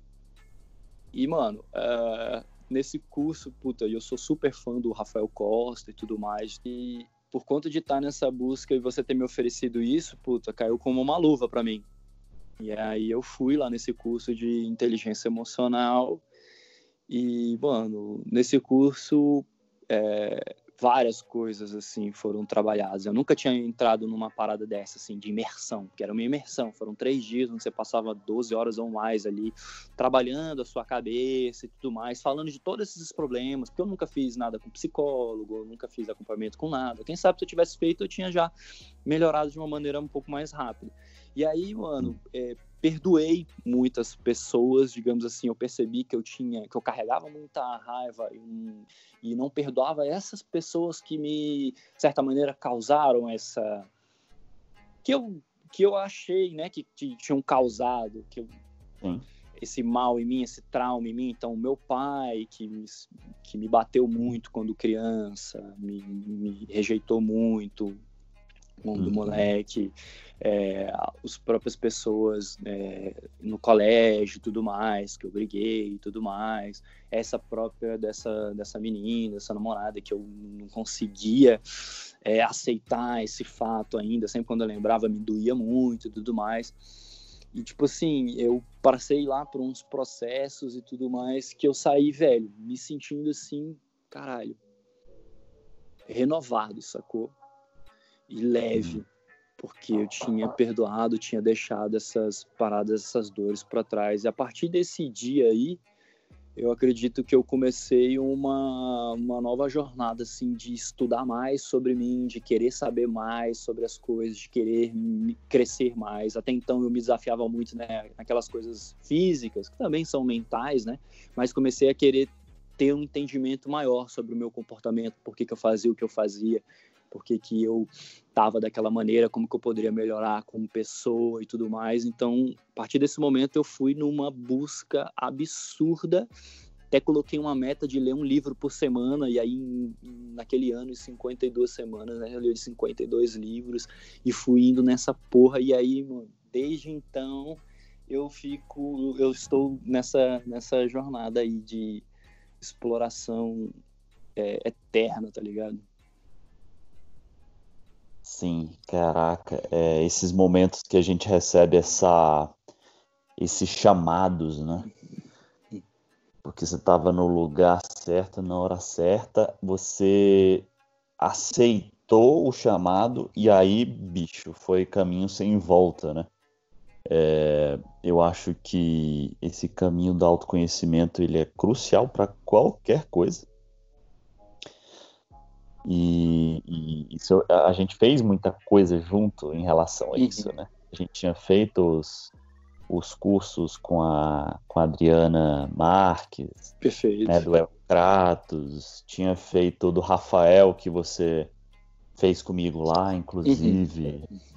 Então isso é isso é simplesmente fantástico. A gente começa a acessar certas portas. não sei se você lembra do Matrix 2, Revolution. Lembro. Revolution não, Reload. Ele, ele Isso, ele é o Reload, que é o segundo. É.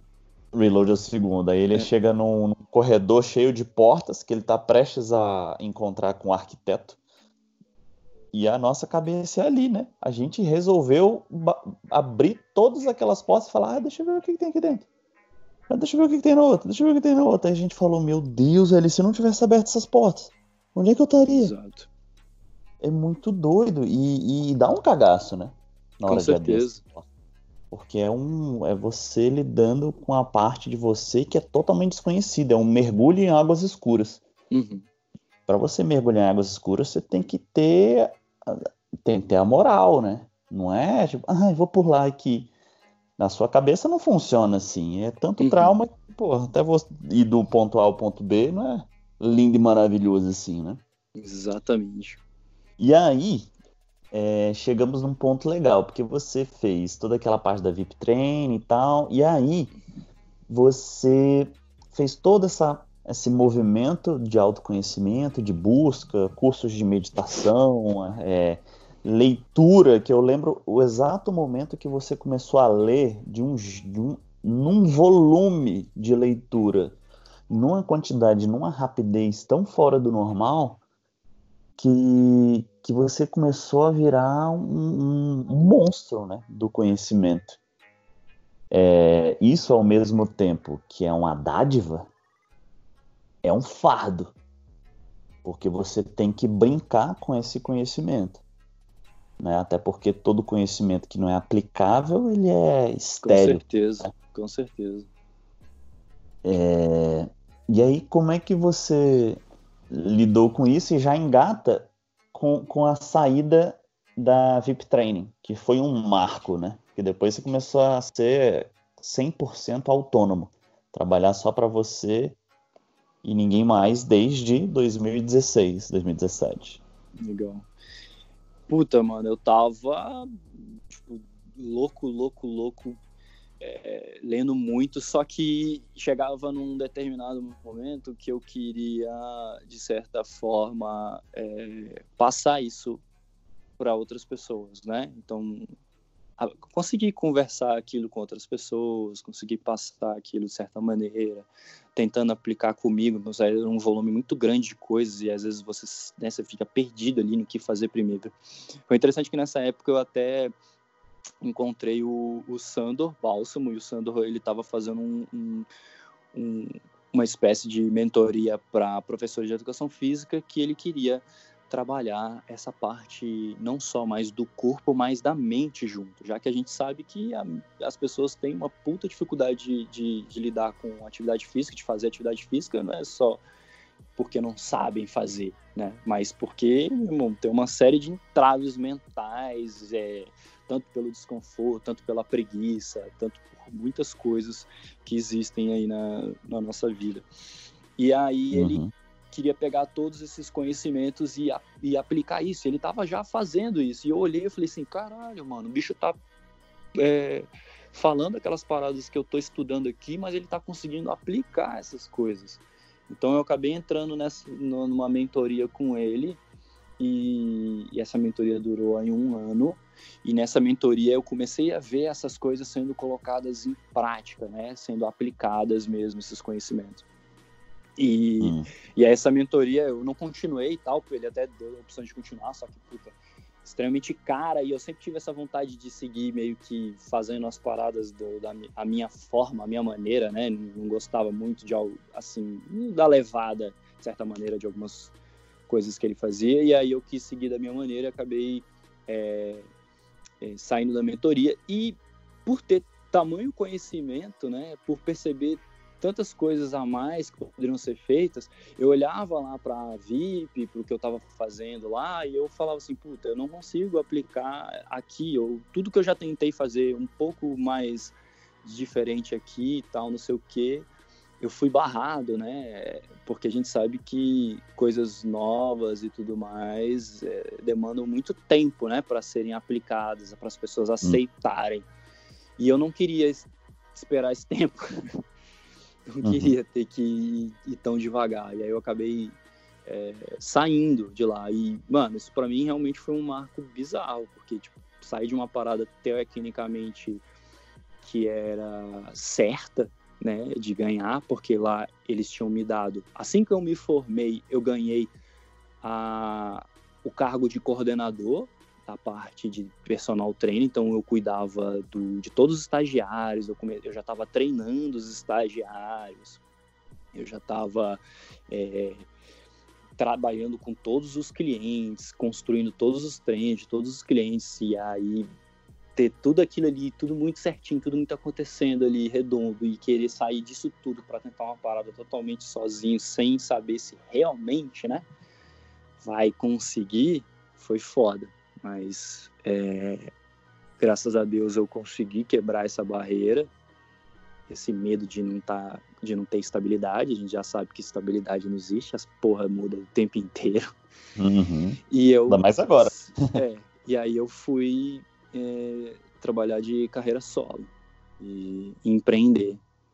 E aí, mano, né, começou essa jornada de você ser o seu próprio é, chefe e começar a ter uma certa disciplina, né? Porque hum. agora você não tem ninguém a quem culpar, né? Não tem hum. ninguém a quem cobrar. É, depende de você. E ninguém para obedecer, né? É, exato. Às vezes pessoa, as pessoas até ficam culpando, né? Ah, eu culpo o governo, eu culpo alguma coisa e tudo mais, mas é, por o ambiente, a gente não muda o ambiente dessa maneira, né? Ainda mais se o ambiente é um ambiente macro, gigante, que você não tem controle. E a gente quer sempre ter muito controle sobre as coisas. A gente não tem controle, então você tem que fazer o que tu tem em mãos ali, da melhor forma possível.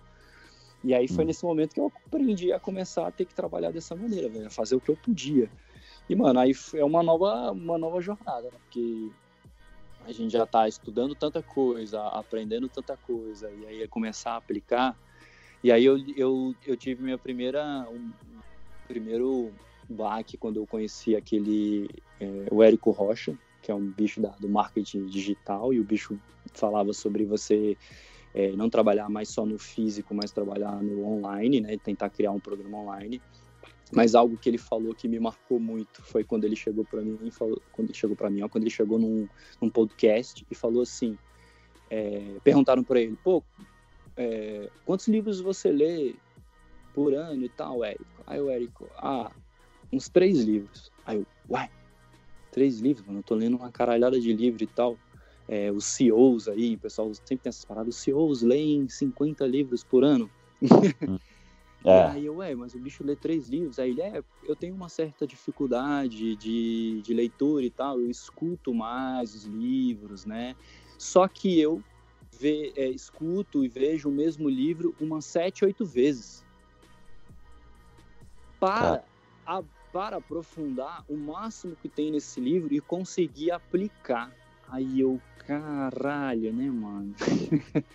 Foi a primeira porrada que eu levei que eu falei assim, mano, eu tô lendo uma caralhada de livro e não tô aplicando porra nenhuma, né? Assim, se você aplica, tipo, sei lá, quase, sei lá, 50% do que você aprende no livro, eu acredito que meio que você já muda de vida bizarro. Porque dependendo do livro, tem um conhecimento extremo. E a gente mal aplica. Então eu comecei a ler muito menos, a diminuir essa essa, essa minha busca por tanta coisa para absorver e comecei a trabalhar mais é, nessa questão de aplicar aquilo, né? De querer botar uhum. realmente para jogo. E aí eu comecei a ter uma vontade maior de fazer coisas nesse online por conta disso. E aí, ele foi um outro, um outro, uma outra quebra de paradigmas, né? Que foi começar a falar para muitos, mas para muitos mesmo, né? Porque quando a gente fala na internet, a gente está falando, velho, para uma caralhada de gente, que nem a gente está falando agora. Tem a possibilidade de milhares de pessoas escutarem isso que a gente está conversando agora, né? Uhum. O que é bem pior, porque quando você fala presencialmente, você meio que, que pode ter ou não feedback negativo. É, é, é raro de alguém chegar para você e falar: meu amigo, você foi um bosta ali em cima. Na internet, como você está atrás de uma tela e vai saber aonde, você tem acesso aos haters em tempo real. Então, internet é terra sem lei. Isso que é muito doido.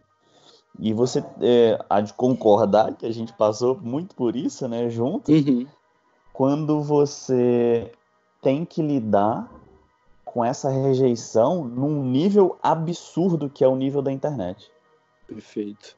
E com certeza absoluta, seja lá o que você for fazer na internet, seja bom ou ruim, seja qualquer nível de qualidade, alguém em algum canto deste planeta vai chegar e falar alguma merda do seu trabalho.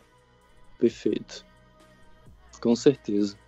Depois de toda essa jornada, depois de percorrer todo esse caminho, depois de sentir tudo que você sentiu na vida, o que você. Agora vem a pergunta. O que você não está mais disposto a sentir? Caralho, foda. É, eu vou até dizer, na verdade, para você que. Que de certa maneira eu tô disposto a sentir, na verdade, tudo que vier. Uhum tá? Mas não deixar que o que eu sinta atrapalhe a minha vida de seguir o rumo e a jornada que eu acredito que ela deve seguir, sacou? Uhum. Porque eu acho que todas as sensações e emoções, elas vão fazer parte da nossa vida, né? Até quando você entra num, em alguma situação que você, de certa maneira, não está tão acostumado assim, já que o nosso cérebro, né, o nosso organismo, ele está sempre em busca de ficar naquilo que a gente está mais acostumado. Por mais chato que seja, mas é um chato conhecido, né? Então, o corpo quer algo conhecido, o cérebro quer algo conhecido. Então, quando você sai de algo que não é conhecido, vem medo, né? Por exemplo, vem medo né? Ou alguém tira, alguém fala algo de você que é, que te tira dali do teu eixo, vem raiva. Então, uhum. assim, eu, eu na verdade quero me permitir sentir tudo isso, porque eu sei que isso vai acontecer por, por conta de todo o funcionamento do organismo, mas eu não quero deixar que isso me controle. Né? Uhum. Então, eu, na verdade, não aceito ser controlado, né? Pelos meus medos, pela minha raiva, pelas coisas que eu vivi. Então, um exemplo que, do que aconteceu, quando eu perdoei meu pai, quando eu perdoei várias pessoas, né? Pelo, pelo, pelo aquilo que eu, que meu organismo é, fez a leitura de algo ruim, né? Que, de certa maneira, me traumatizou eu acabei de tirar o controle que essas pessoas, que, que isso tinha sobre o meu comportamento, ou pelo menos é, diminuir ao máximo isso. Então, eu, eu vejo dessa forma. Eu acredito muito, eu não sei quem, se as pessoas acreditam tanto nisso, eu acredito muito em bioenergética, core energética, que é do Alexander Loy, que é do Reich, que mostram tanto que o nosso organismo, ele guarda em forma de tensão, em forma de couraça muscular, né, que é falado, todas essas, essas experiências muito fortes que você teve na sua vida. É, um exemplo que eu, que eu dou é que eu tenho o meu, essa parte da minha torácica muito fechada, então o meu peitoral acabou encurtando muito, o meu ombro anterior, aqui a parte da frente encurtando, e eu fiquei como se eu tivesse numa tartaruga, né? Por quê? Uhum. Porque é uma, uma postura de proteção. Uma postura de proteção. Você está ali fechado, se protegendo. Se você precisar, você fecha ali, né? Agacha, fica uma posição meio fetal ali.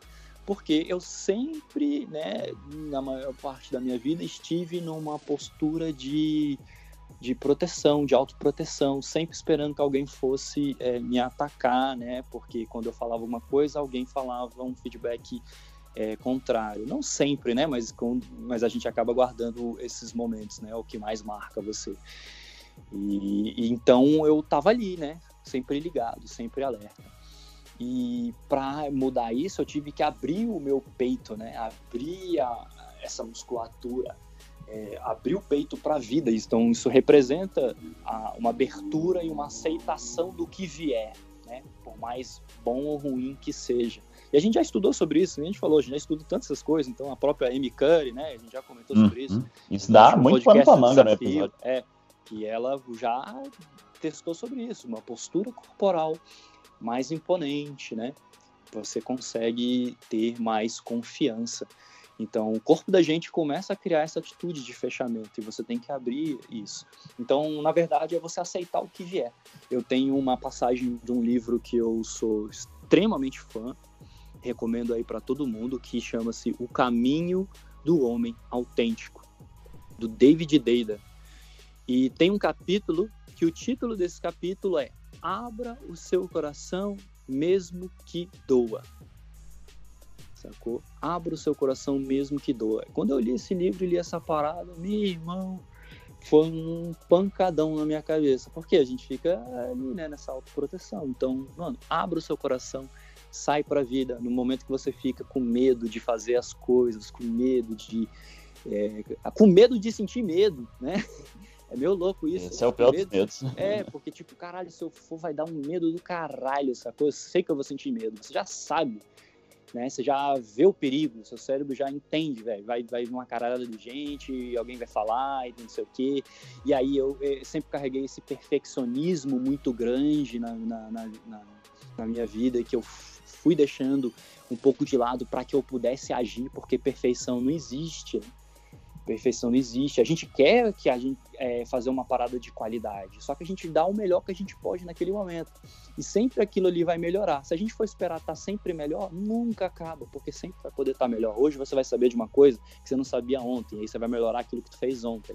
Mas se tu ficar falando, eu só vou lançar isso quando tiver perfeito. Aí hoje você não lança, Aí amanhã você descobriu, ó, oh, tá vendo? Descobri uma parada hoje, aquilo lá já não estaria tão legal. Você ficar afirmando isso pra você, você nunca vai fazer porra nenhuma. E sempre por causa do medo da autoproteção.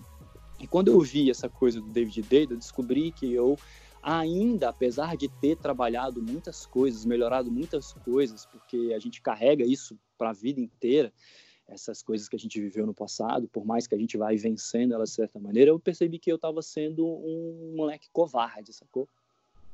Covarde. Por quê? Porque eu não me colocava para fora com tudo que eu tinha, eu não realmente é, expunha o que eu queria expor, eu não vivia exatamente do jeito que eu queria viver, porque eu tinha medo do que as pessoas iam falar de mim.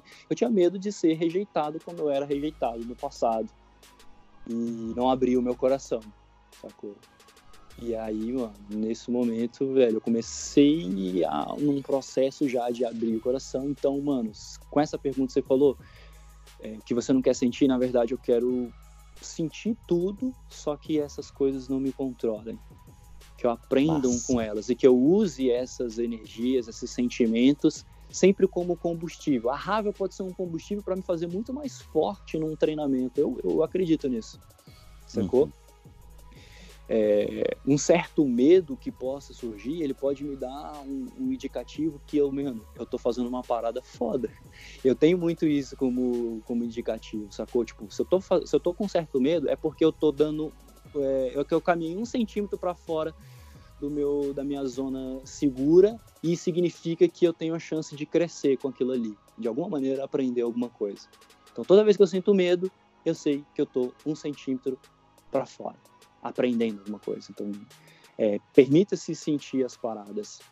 Uhum. Só aprenda a fazer uma leitura melhor dessas sensações para usar essas sensações de maneira mais consciente, né? É. Porra, sensacional. E isso, só colocando a Dena aqui, complementando, é muito legal, cara, porque quando a gente observa o ser humano como ele é, a gente vê que ele evolui depois de uma certa, depois de um certo estresse, depois de uma certa pressão. Perfeito. Esse é, esse é o superpoder do ser humano, né? Tanto Isso. mentalmente quanto fisicamente, para uma simples hipertrofia e para um simples amadurecimento da mente, é tudo na, na base da pressão. Perfeito. É todo mundo massacrando e te oferecendo estímulos e você se adaptando àquilo. Uhum. Quando você não tem estímulo e nem pressão, você, né, em tese, não, não vai. É. O, organismo ele precisa, funciona. Né? É, o organismo ele funciona assim, né? Tanto é que o treinamento físico é isso.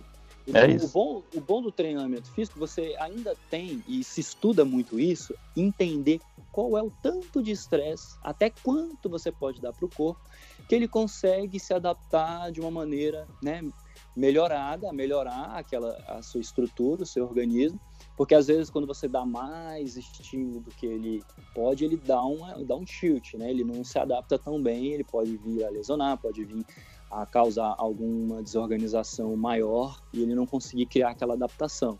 Ou se você der muito pouco, ele também não, é, não evolui. E é legal isso que no treinamento a gente até consegue dosar isso, né? Só que você não tem muito isso com a vida. Então, às vezes, eu, em alguns determinados momentos, o que aconteceu foi que eu, eu levei uma dose de estresse muito maior do que eu conseguia me adaptar naquele momento e eu precisei de um processo muito mais longo, né? De uhum. adaptação. Mas é, fugir desses estressores, né? Fugir dessas coisas e ficar num ponto seguro é fugir de, da evolução humana, né? É. Bom, é, tem uma próxima pergunta aqui que eu vou fazer uma breve introdução. Então, você tem é, um grande pensador aí da humanidade que foi um pensador antigo grego chamado Aristóteles. Né? Ele, na, a, na época, foi um dos pioneiros no estudo da natureza como um todo. Então, a gente poderia dizer que ele foi um primeiro, entre aspas, biólogo ele nessas pesquisas, nesses estudos, ele começou a ver que tudo no mundo tinha um porquê, uma razão de ser. Então ele observava numa planta e ele falava: "Nossa, essa planta aqui ela faz isso e isso para isso, para retroalimentar alguma coisa para outra coisa do mundo". E ele entendeu que tudo dá frutos. De certa maneira, tudo veio aqui no mundo para dar algum tipo de fruto. Então, dito isso, se você fosse uma árvore, né, porque como nós fazemos parte desse ecossistema, nós também temos uma razão de ser. Uhum. Se a gente fosse uma árvore, qual seria o teu fruto para o mundo? Qual seria a sua participação nesse ecossistema? Porra, o cara criou umas, umas, umas perguntas aí profundas, hein? Não é essa pergunta de, de Maria Gabriela mesmo, não. Né, não. Mas eu posso fazer na voz. Então, Maurício. Tô brincando. eu, eu, eu acredito que todo mundo tem uma, uma participação no mundo, né? Ou pelo menos pode ter uma participação é, que realmente faça a diferença, né? no mundo. Infelizmente, algumas pessoas vivem num potencial baixo, né? E não, não, não contribuem tanto e tudo mais, ou não, não encontram essa parte dela que realmente faça ela é, despertar essa chama dentro dela para ela querer contribuir mais para o mundo e tudo mais, e sair dessa, desse casulo de autoproteção, né? Com medo de que vai acontecer e tudo mais, quando ela colocar isso para o mundo. Então, eu, é, até conversando com, com você e tudo mais, vim nesse processo junto com você de entender qual que era o, o, meu fruto, no que, que eu poderia ajudar as pessoas. E eu até acho que algumas pessoas se preocupam com isso né, desde cedo e às vezes não encontram exatamente qual é esse fruto e tudo mais e ficam na busca do fruto e nunca conseguem fazer nada, né?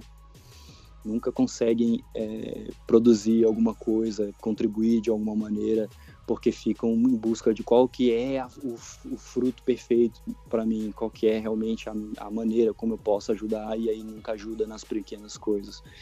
Mas eu acredito que hoje que o, a forma como eu dou fruto para o mundo, de tudo que aquilo que eu me alimentei, né? Então a, a árvore ela né, se alimenta ali de chuva, de sol, de todos os nutrientes do, da Terra, e eu acredito que tudo isso é tudo que a gente viveu, é tudo que a gente estudou, tudo que a gente aprendeu com essas experiências, né?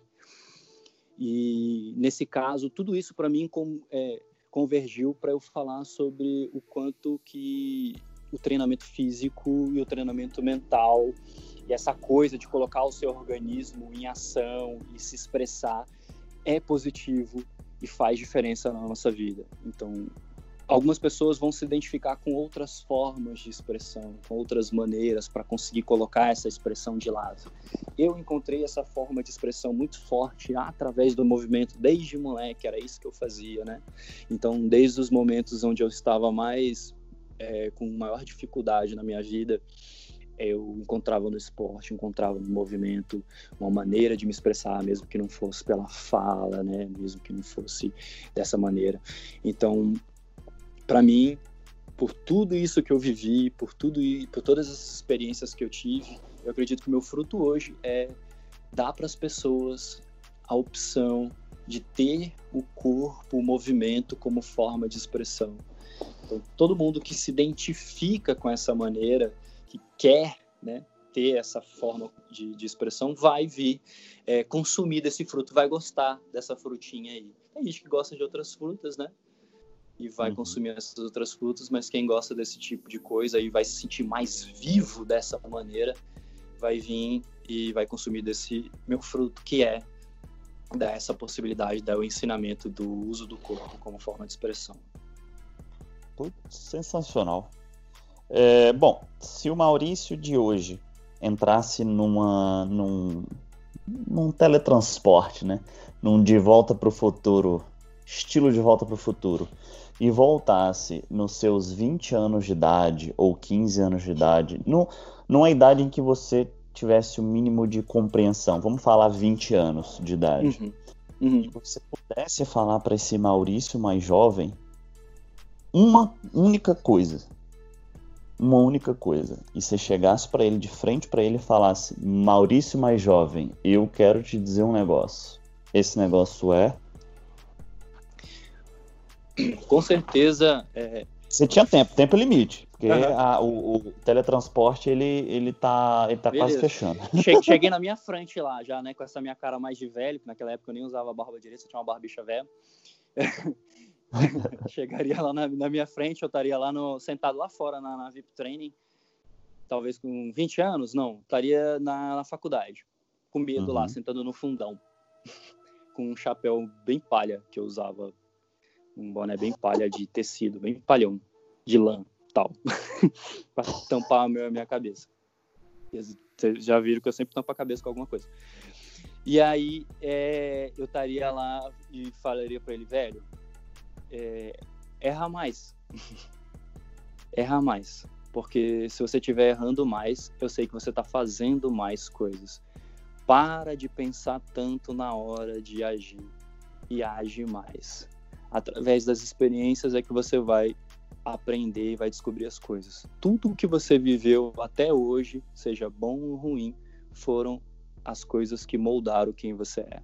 Então, por mais que você se machuque muito, aquilo tudo vai servir para te deixar mais forte.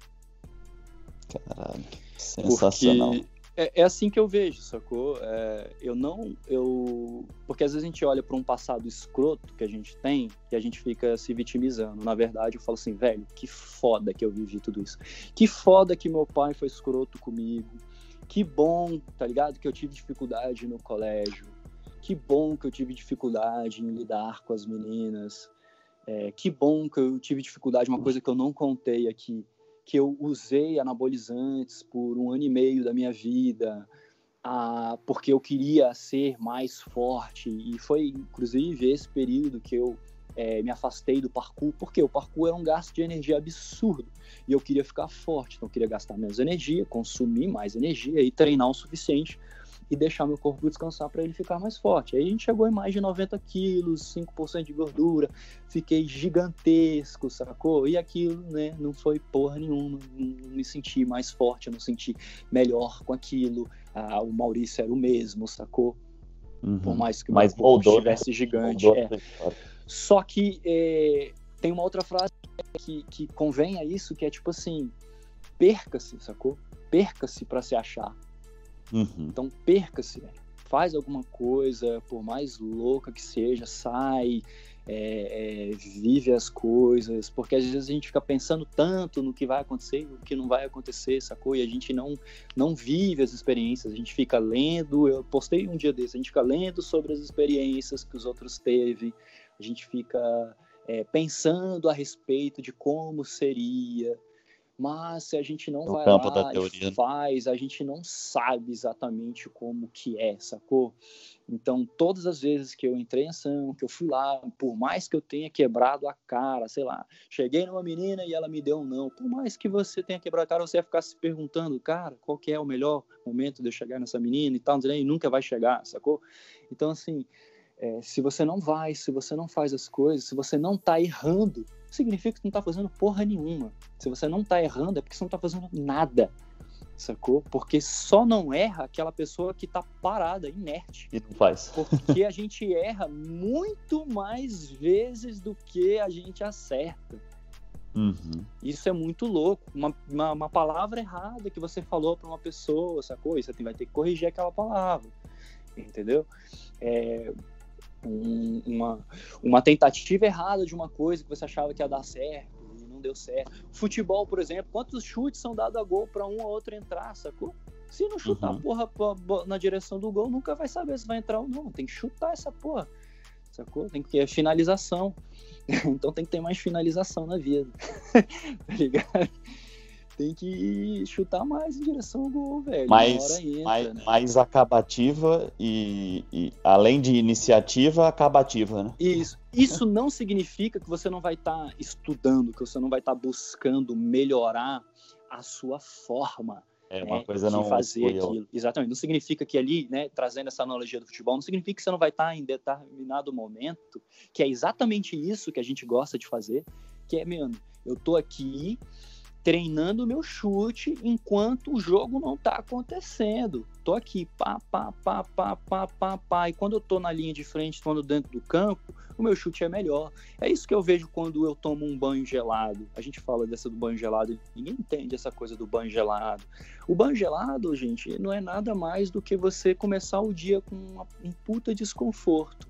Aí você fala, pô, começar o dia com desconforto. É, você escolher começar pelo um desconforto para que aquele desconforto seu já mostre para você que você meu, tá disposto, né? É um treino ali pela disposição de ir para fora e não é, entrar de volta para o casulo por uma menor possibilidade de sofrer um desconforto, sacou? É você treinando o teu corpo, treinando o teu chute. O treinamento físico é a mesma coisa, é desconfortável o treino físico. Mas o treino físico, ele te treina, velho, pra você fazer, falar assim, caralho, tô morto aqui, não sei se sai mais uma repetição. Não, eu vou mais uma repetição. E é a mesma coisa que você transfere para a vida. Então, é, errar mais é isso, velho, é fazer as paradas, é tentar as coisas e ficar em ação, sacou? Então, Maurício foi um cara que entrou em ação pouquíssimas vezes na vida dele, no decorrer aí de tantos anos, e começou a entrar muito mais ação agora. E aí que acontece é que ele aprendeu muito mais coisas, né? Nesse é, curto período nesse do que curto na vida período inteira. do que na vida inteira, às vezes só pensando no que poderia ser. É até foda isso, é até muito louco, porque quem me vê há um pouco tempo atrás me acha muito diferente do que eu era porque eu mudei, mudei. E as pessoas podem ter, quem me acompanha há muito tempo pode ter visto que eu mudei, sei lá, o Instagram um milhão de vezes, mudei a minha abordagem um milhão de vezes, é, hum. tentei várias coisas. É isso, velho. Eu tava no campo, velho. É isso, não é. Não, não mexeu com o meu coração, não me fez sentir bem. Então eu vou em outra coisa.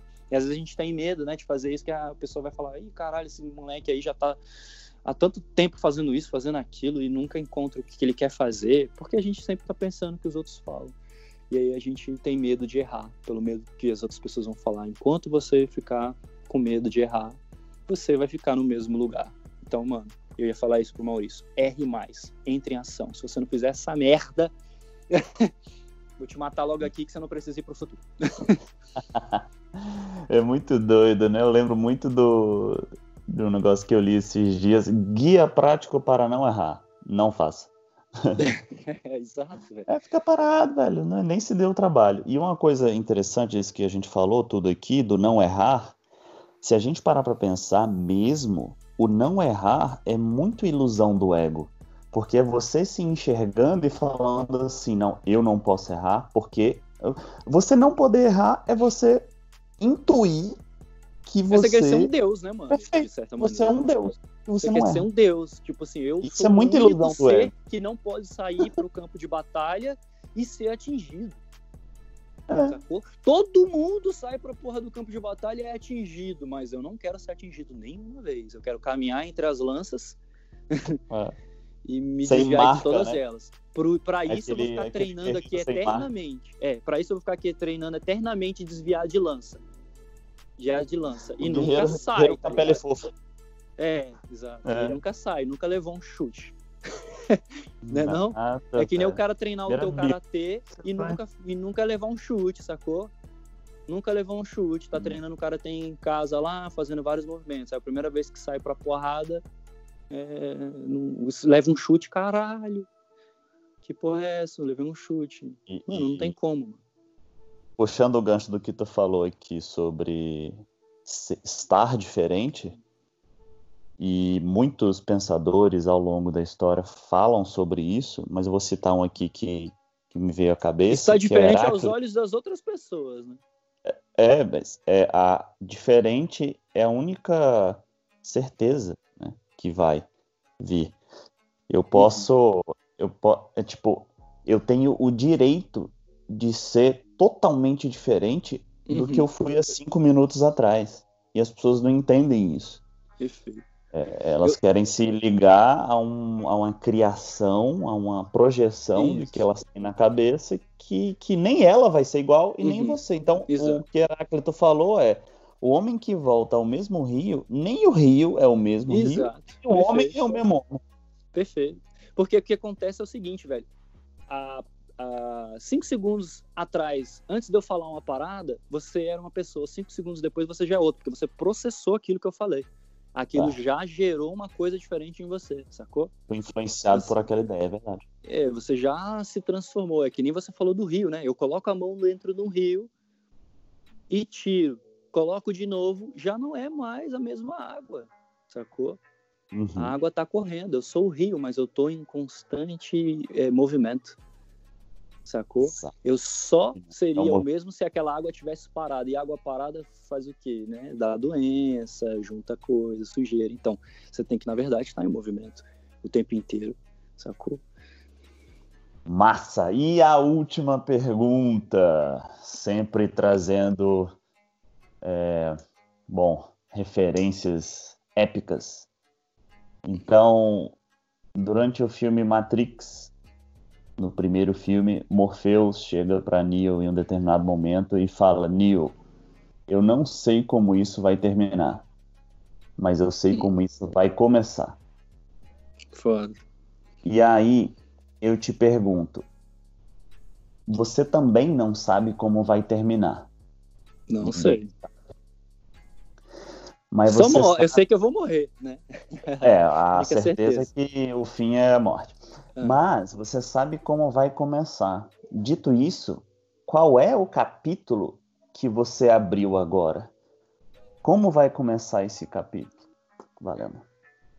Mano, agora eu. Tanta coisa, a gente aprende tanto, né? Todos os dias. E, e esse capítulo que talvez eu esteja abrindo agora com essa nova.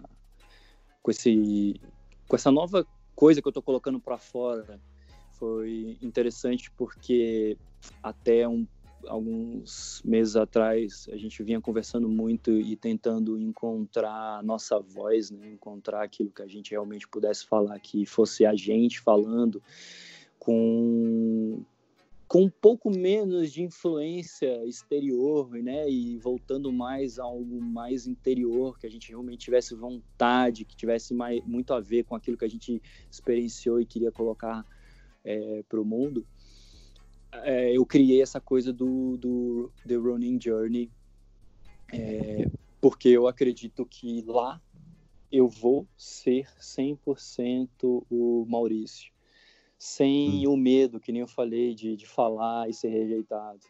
Eu descobri há um pouco tempo atrás que eu ainda estava, digamos assim, segurando muito as coisas que eu tinha dentro de mim, segurando muito a, as minhas ideias. E, e, em determinado momento eu falei assim, velho, é, é, é, me expressar ao máximo. Não de uma maneira a machucar as outras pessoas falando é, coisas que vieram à minha mente, mas é, falando coisas que eu acredito e que possam contribuir para o mundo e que eu realmente acredite naquilo. Por mais que as pessoas virem e falem para mim assim, Maurício, isso aí não é muito legal não, isso aí não é vendável não, isso aí vai te dar muito trabalho, se você for por esse caminho aqui, vai ser mais rápido, é, você vai conseguir mais coisas, mas se aquele não é o caminho que você, é, que você carrega com você, com os princípios que você é, tem dentro de você, com as virtudes que você quer para a tua vida, aquilo não é um, algo que realmente vai fazer diferença vai realmente tocar você, vai fazer você realmente querer continuar.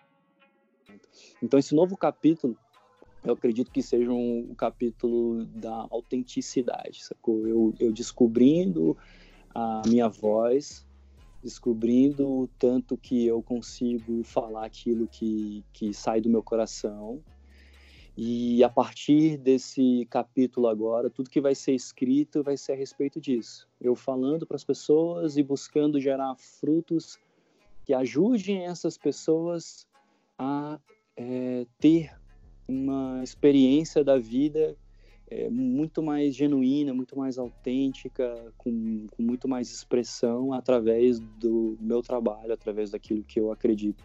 Mesmo que poucas pessoas acreditem, mas eu vou ficar aí. Que nem o bambu, né? Que a gente conversou. O bambu, ele, quando você planta o bambu, o bambu você fica lá regando esse bambu, a terra que o bambu tá, por cinco anos e não sai porra nenhuma dali. É, o bambu tá crescendo para baixo, tá criando raiz. Ninguém vê nada.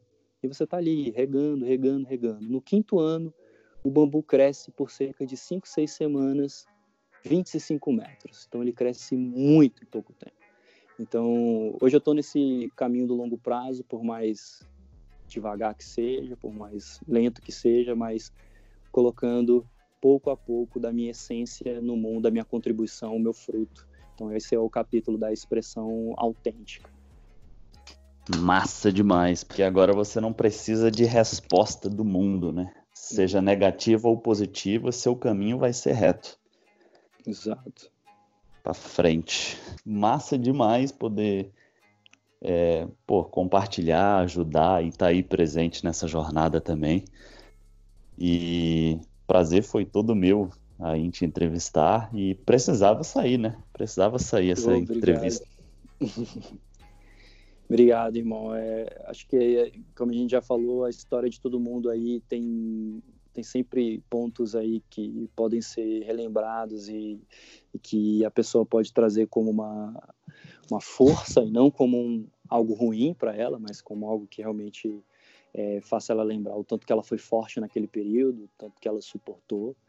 Por isso que eu carrego até três, três coisas para mim assim muito fortes sempre, que é o Shoshin Mind, né? A gente sempre fala isso, Shoshin Mind, a mente iniciante. Então tudo que te acontecer, tudo que você estiver vivendo, experienciando, você ter sempre uma mente é, consciente, aberta para tirar o, o proveito daquilo da melhor maneira possível, por mais que você ache que você saiba o que está acontecendo, você para e, e vê aquilo com novos olhos e aprende ao máximo. Então, tudo que você já viveu e tudo mais, você pode até revisitar a tua história e relembrar e, e aprender com aquilo, tirar novas, novos ensinamentos.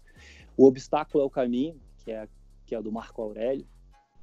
Uhum. Ele sempre fala que é exatamente o que a frase falou, obstáculo é o caminho. Se você evita o obstáculo, você, você evita estar caminhando, né? Você evita estar em movimento. Porque tudo que você fizer vai aparecer obstáculos na sua frente, dificuldades, resistência, né? Como diz o Steven no Guerra da Arte, sempre vai ter hum. algo é, dificultando você. Mas a resistência, quando você vai vencendo ela, significa que você ficou mais forte. Significa que ela né, tá te empurrando para trás e você está empurrando para frente, e em determinado momento você a vence, você fica mais forte. É que nem no treinamento físico. Você está uhum. vencendo a resistência e você vai ficando cada vez mais forte. E a antifragilidade, que é ficar cada vez melhor e mais forte, mesmo num ambiente difícil e de caos. E é nesse momento, no ambiente difícil de caos, que você consegue é, ter a sua completa evolução, realmente botar para fora aquilo que você precisa e ficar mais forte, melhor do que você era antes. Quando você hum. evita o caos, você evita momentos de grande crescimento. Então, sempre trabalhar em ser antifrágil, viver momentos de caos e, e pegar esses momentos de caos para ser ainda melhor do que você era antes. É isso, Caraca. né, velho? Fodástico. Isso me fez lembrar o clássico indiano do Bhagavad Gita, né? Que é sensacional, porque as escrituras indianas vai para 5 mil para trás. 5 mil anos. E o que eles escreveram era sensacional e sempre relacionando com guerra. Né? Guerra é atrito, uhum. o símbolo máximo de atrito e obstáculo que tem é guerra. E quando você pega essa situação, eles, eles tratam isso com a simbologia muito bonita, que é o seguinte: se você está disposto a entrar numa guerra, se você enxerga a guerra como a maior das oportunidades para o crescimento, chega o olho brilha quando você tem dificuldade, porque você sabe que ali tem a maior oportunidade da sua vida de crescer e se tornar uma pessoa melhor. Exatamente. Então é como se você, trazendo aqui para uma analogia de, do guerreiro samurai, você está aqui peregrinando, andando, você lida com outras pessoas querendo te ferir, que seria o problema, seria o obstáculo, esse momento é a hora de desembaiar a espada. Exato. O samurai ficava treinando, treinando, treinando, treinando, o próprio Ronin, né, treinando no decorrer do, do, caminho, e quando ele encontrava um adversário foda, era a chance dele ver se aquele treinamento tinha feito mesmo. É isso. Então, pô, essa, essas analogias são fantásticas, né? O, o grande, grande questão aí é o discernimento, né? Exato. É você estar tá aberto com as antenas ligadas para entender que esse é o momento porque entre, entre saber se esse momento é ou não oportuno para você vencer o obstáculo ou não, é uma questão de perspectiva. Uhum. Você pode sofrer alguma coisa vindo na sua direção e falar: Nossa, que situação desconfortável, vou esperar passar. Ou você pode ver esse mesmo problema da mesma forma, só que falar: Vou vencer essa merda porque é um obstáculo. Tá? Você percebe que é uma, uma dádiva, né? Você percebe que é um. Exatamente. Exatamente. Então tem que estar ligado aí para as oportunidades. Bom, teoricamente muito simples, né? Mas trabalhar a mente é um é uma é uma, é uma jornada em si, né? Como diria o velho Baltazar, que eu curto muito, Baltazar Gracian, é, aplique-se diariamente na arte de, de se superar. Perfeito. E é isso. É uma Todos arte. os dias, o tempo inteiro, físico e mental, treinando e entrando em campo, treinando e entrando em campo. Sempre E no menor dos detalhes. É. Os, os samurais faziam muito isso. Na verdade, a cultura japonesa fazia muito isso. Por que, que eles não pegavam um simples chá e botavam água quente e bebia? Não, ele queria tornar aquele momento, além de ter um ritual filosófico, ele queria colocar tudo de si Uhum. dentro daquele simples ato de tomar um chá. Ele queria fazer da forma mais perfeita que ele conseguiria fazer naquele momento. E ali seguia tudo, toda a cultura samurai era em volta disso, de se superar Uhum. e sempre seguindo um código. É legal Então, você falar chá- isso. Hum. É legal você falar isso porque às vezes a, a gente acha, né? E quem está escutando aqui pode achar então que a pessoa precisa fazer algo tremendo, né? Para poder ela meio que provar para si mesmo que está em ação, né? Que entrou no campo de batalha. Uhum. E na verdade, entrar no campo de batalha pode ser arrumar a porra da sua cama que você não arruma. Sim, tira a roupa do chão. Sacou? Pode ser fazer exatamente aquilo que você não faz, que você tem dificuldade em fazer. Porque faz você ficar meio desconfortável. Tipo, caralho, não quero, né? Tipo, vai arrumar a cama aqui, muito chato e tal. É, é- Hum. é porque aquilo já tá saindo do seu, do seu estado de, de conforto, que é, mano, deixar desarrumado e viver a tua vida. Então, velho, é arrumar essa parada, é arrumar a tua cama, sacou? É, é, é fazer E da um- forma um- mais perfeita que você pode naquele momento. Exato. É sempre um, é sempre, velho, essa pequena melhora. Ah, eu, eu como muito rápido. É comer mais devagar, velho. É comer mais devagar. Se isso já está sendo difícil para você, já é um desconforto, porque você gosta de comer rápido e você come mais devagar, porque você sabe que aquilo vai ser é, mais benéfico para o teu organismo, já é, você já está um centímetro à frente. E o mais interessante disso é que toda vez que você vence uma pequena coisa, você se sente mais capaz e mais confiante. Então você não precisa levantar o, você não sai levantando na academia o supino lá com 100 quilos de uma vez. Você começa com a barra, depois você vai ali para alguns pezinhos do lado e com o tempo você vai ficando mais forte e capaz de levantar pesos maiores. Então não significa que você precisa sair agora e é, É, tentar fazer uma parada muito louca para poder realmente vencer. Que tu pode sofrer um estresse. Lembra que eu falei que, que no exercício a gente consegue fazer isso? Você pode é, controlar o estresse para dar a dose perfeita.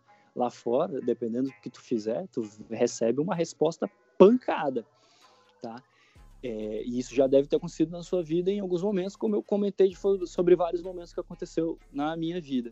Você tem a chance de ir construindo e devagar. Mas, como a gente gosta também, às vezes você pode ir lá e quebrar um pouquinho a cara também. Mas eu espero que você esteja um pouquinho mais condicionado, que você tenha um pouquinho mais de filosofia de vida, que você tenha um pouco mais de princípios na sua vida, uma cabeça já voltada para os aprendizados, que aí essa pancada que você sofreu lá fora, por mais é, que ela esteja num limiar acima daquilo que você esperava, você vai ainda assim é, conseguir digeri-la, né? Então, essa que fica aí também a minha, minha deixa a, respeito disso. Não, sensacional. Olha, o foda é que ca- cada, cada ideia busca uma outra ideia e a gente fica falando aqui durante três horas. Mas é o massa que certeza. quem, quem realmente for da tribo vai pegar isso, vai ficar com o olho brilhando igual a gente fica falando aqui. E é isso. Quem não for, já sai dessa porra logo e vai fazer suas coisas. Exato. Né, não? Bom, Então- muito obrigado aí pela, pela oportunidade de falar um pouco e de responder perguntas é, que você me fez aí, que você sempre tem essas perguntas mais profundas, mais cabeludas, digamos assim, que acaba, né, tirando, né, da, da gente, assim, fazendo a gente conseguir externalizar aí coisas tão tão bacanas. Acho que eu não sei se eu conseguiria externalizar algumas coisas que externalizei aqui se eu mesmo, né, tivesse é, estipulado o que, que eu iria falar, o que, que eu não iria falar aqui. Então, muito obrigado aí por se disponibilizar a me entrevistar para que as pessoas saibam um pouco mais aí da minha história, do que eu penso, do que eu acredito, para que elas possam é, acompanhar o meu trabalho e quem sabe consumi-lo aí um determinado produto, sabendo que eu penso assim e que eu gostaria de contribuir para a vida delas de uma maneira é, extremamente positiva aí. Com certeza, cara. O prazer foi todo meu. E vamos para cima, né? Estamos no meio da semana, tem muita coisa aqui. Foco na missão, foco no dia. Amanhã não existe, amanhã nunca chega. Hoje é o momento. Então vamos lá, né? Chegamos. Então, obrigado aí para você que escutou até agora e eu acho que já ficou claro para você. Então, né, entre em ação, erra um pouco mais e vive a vida, vive as experiências ao invés de ficar só é, lendo a respeito e vendo. Da teoria. É. E é isso. Valeu, até o próximo podcast.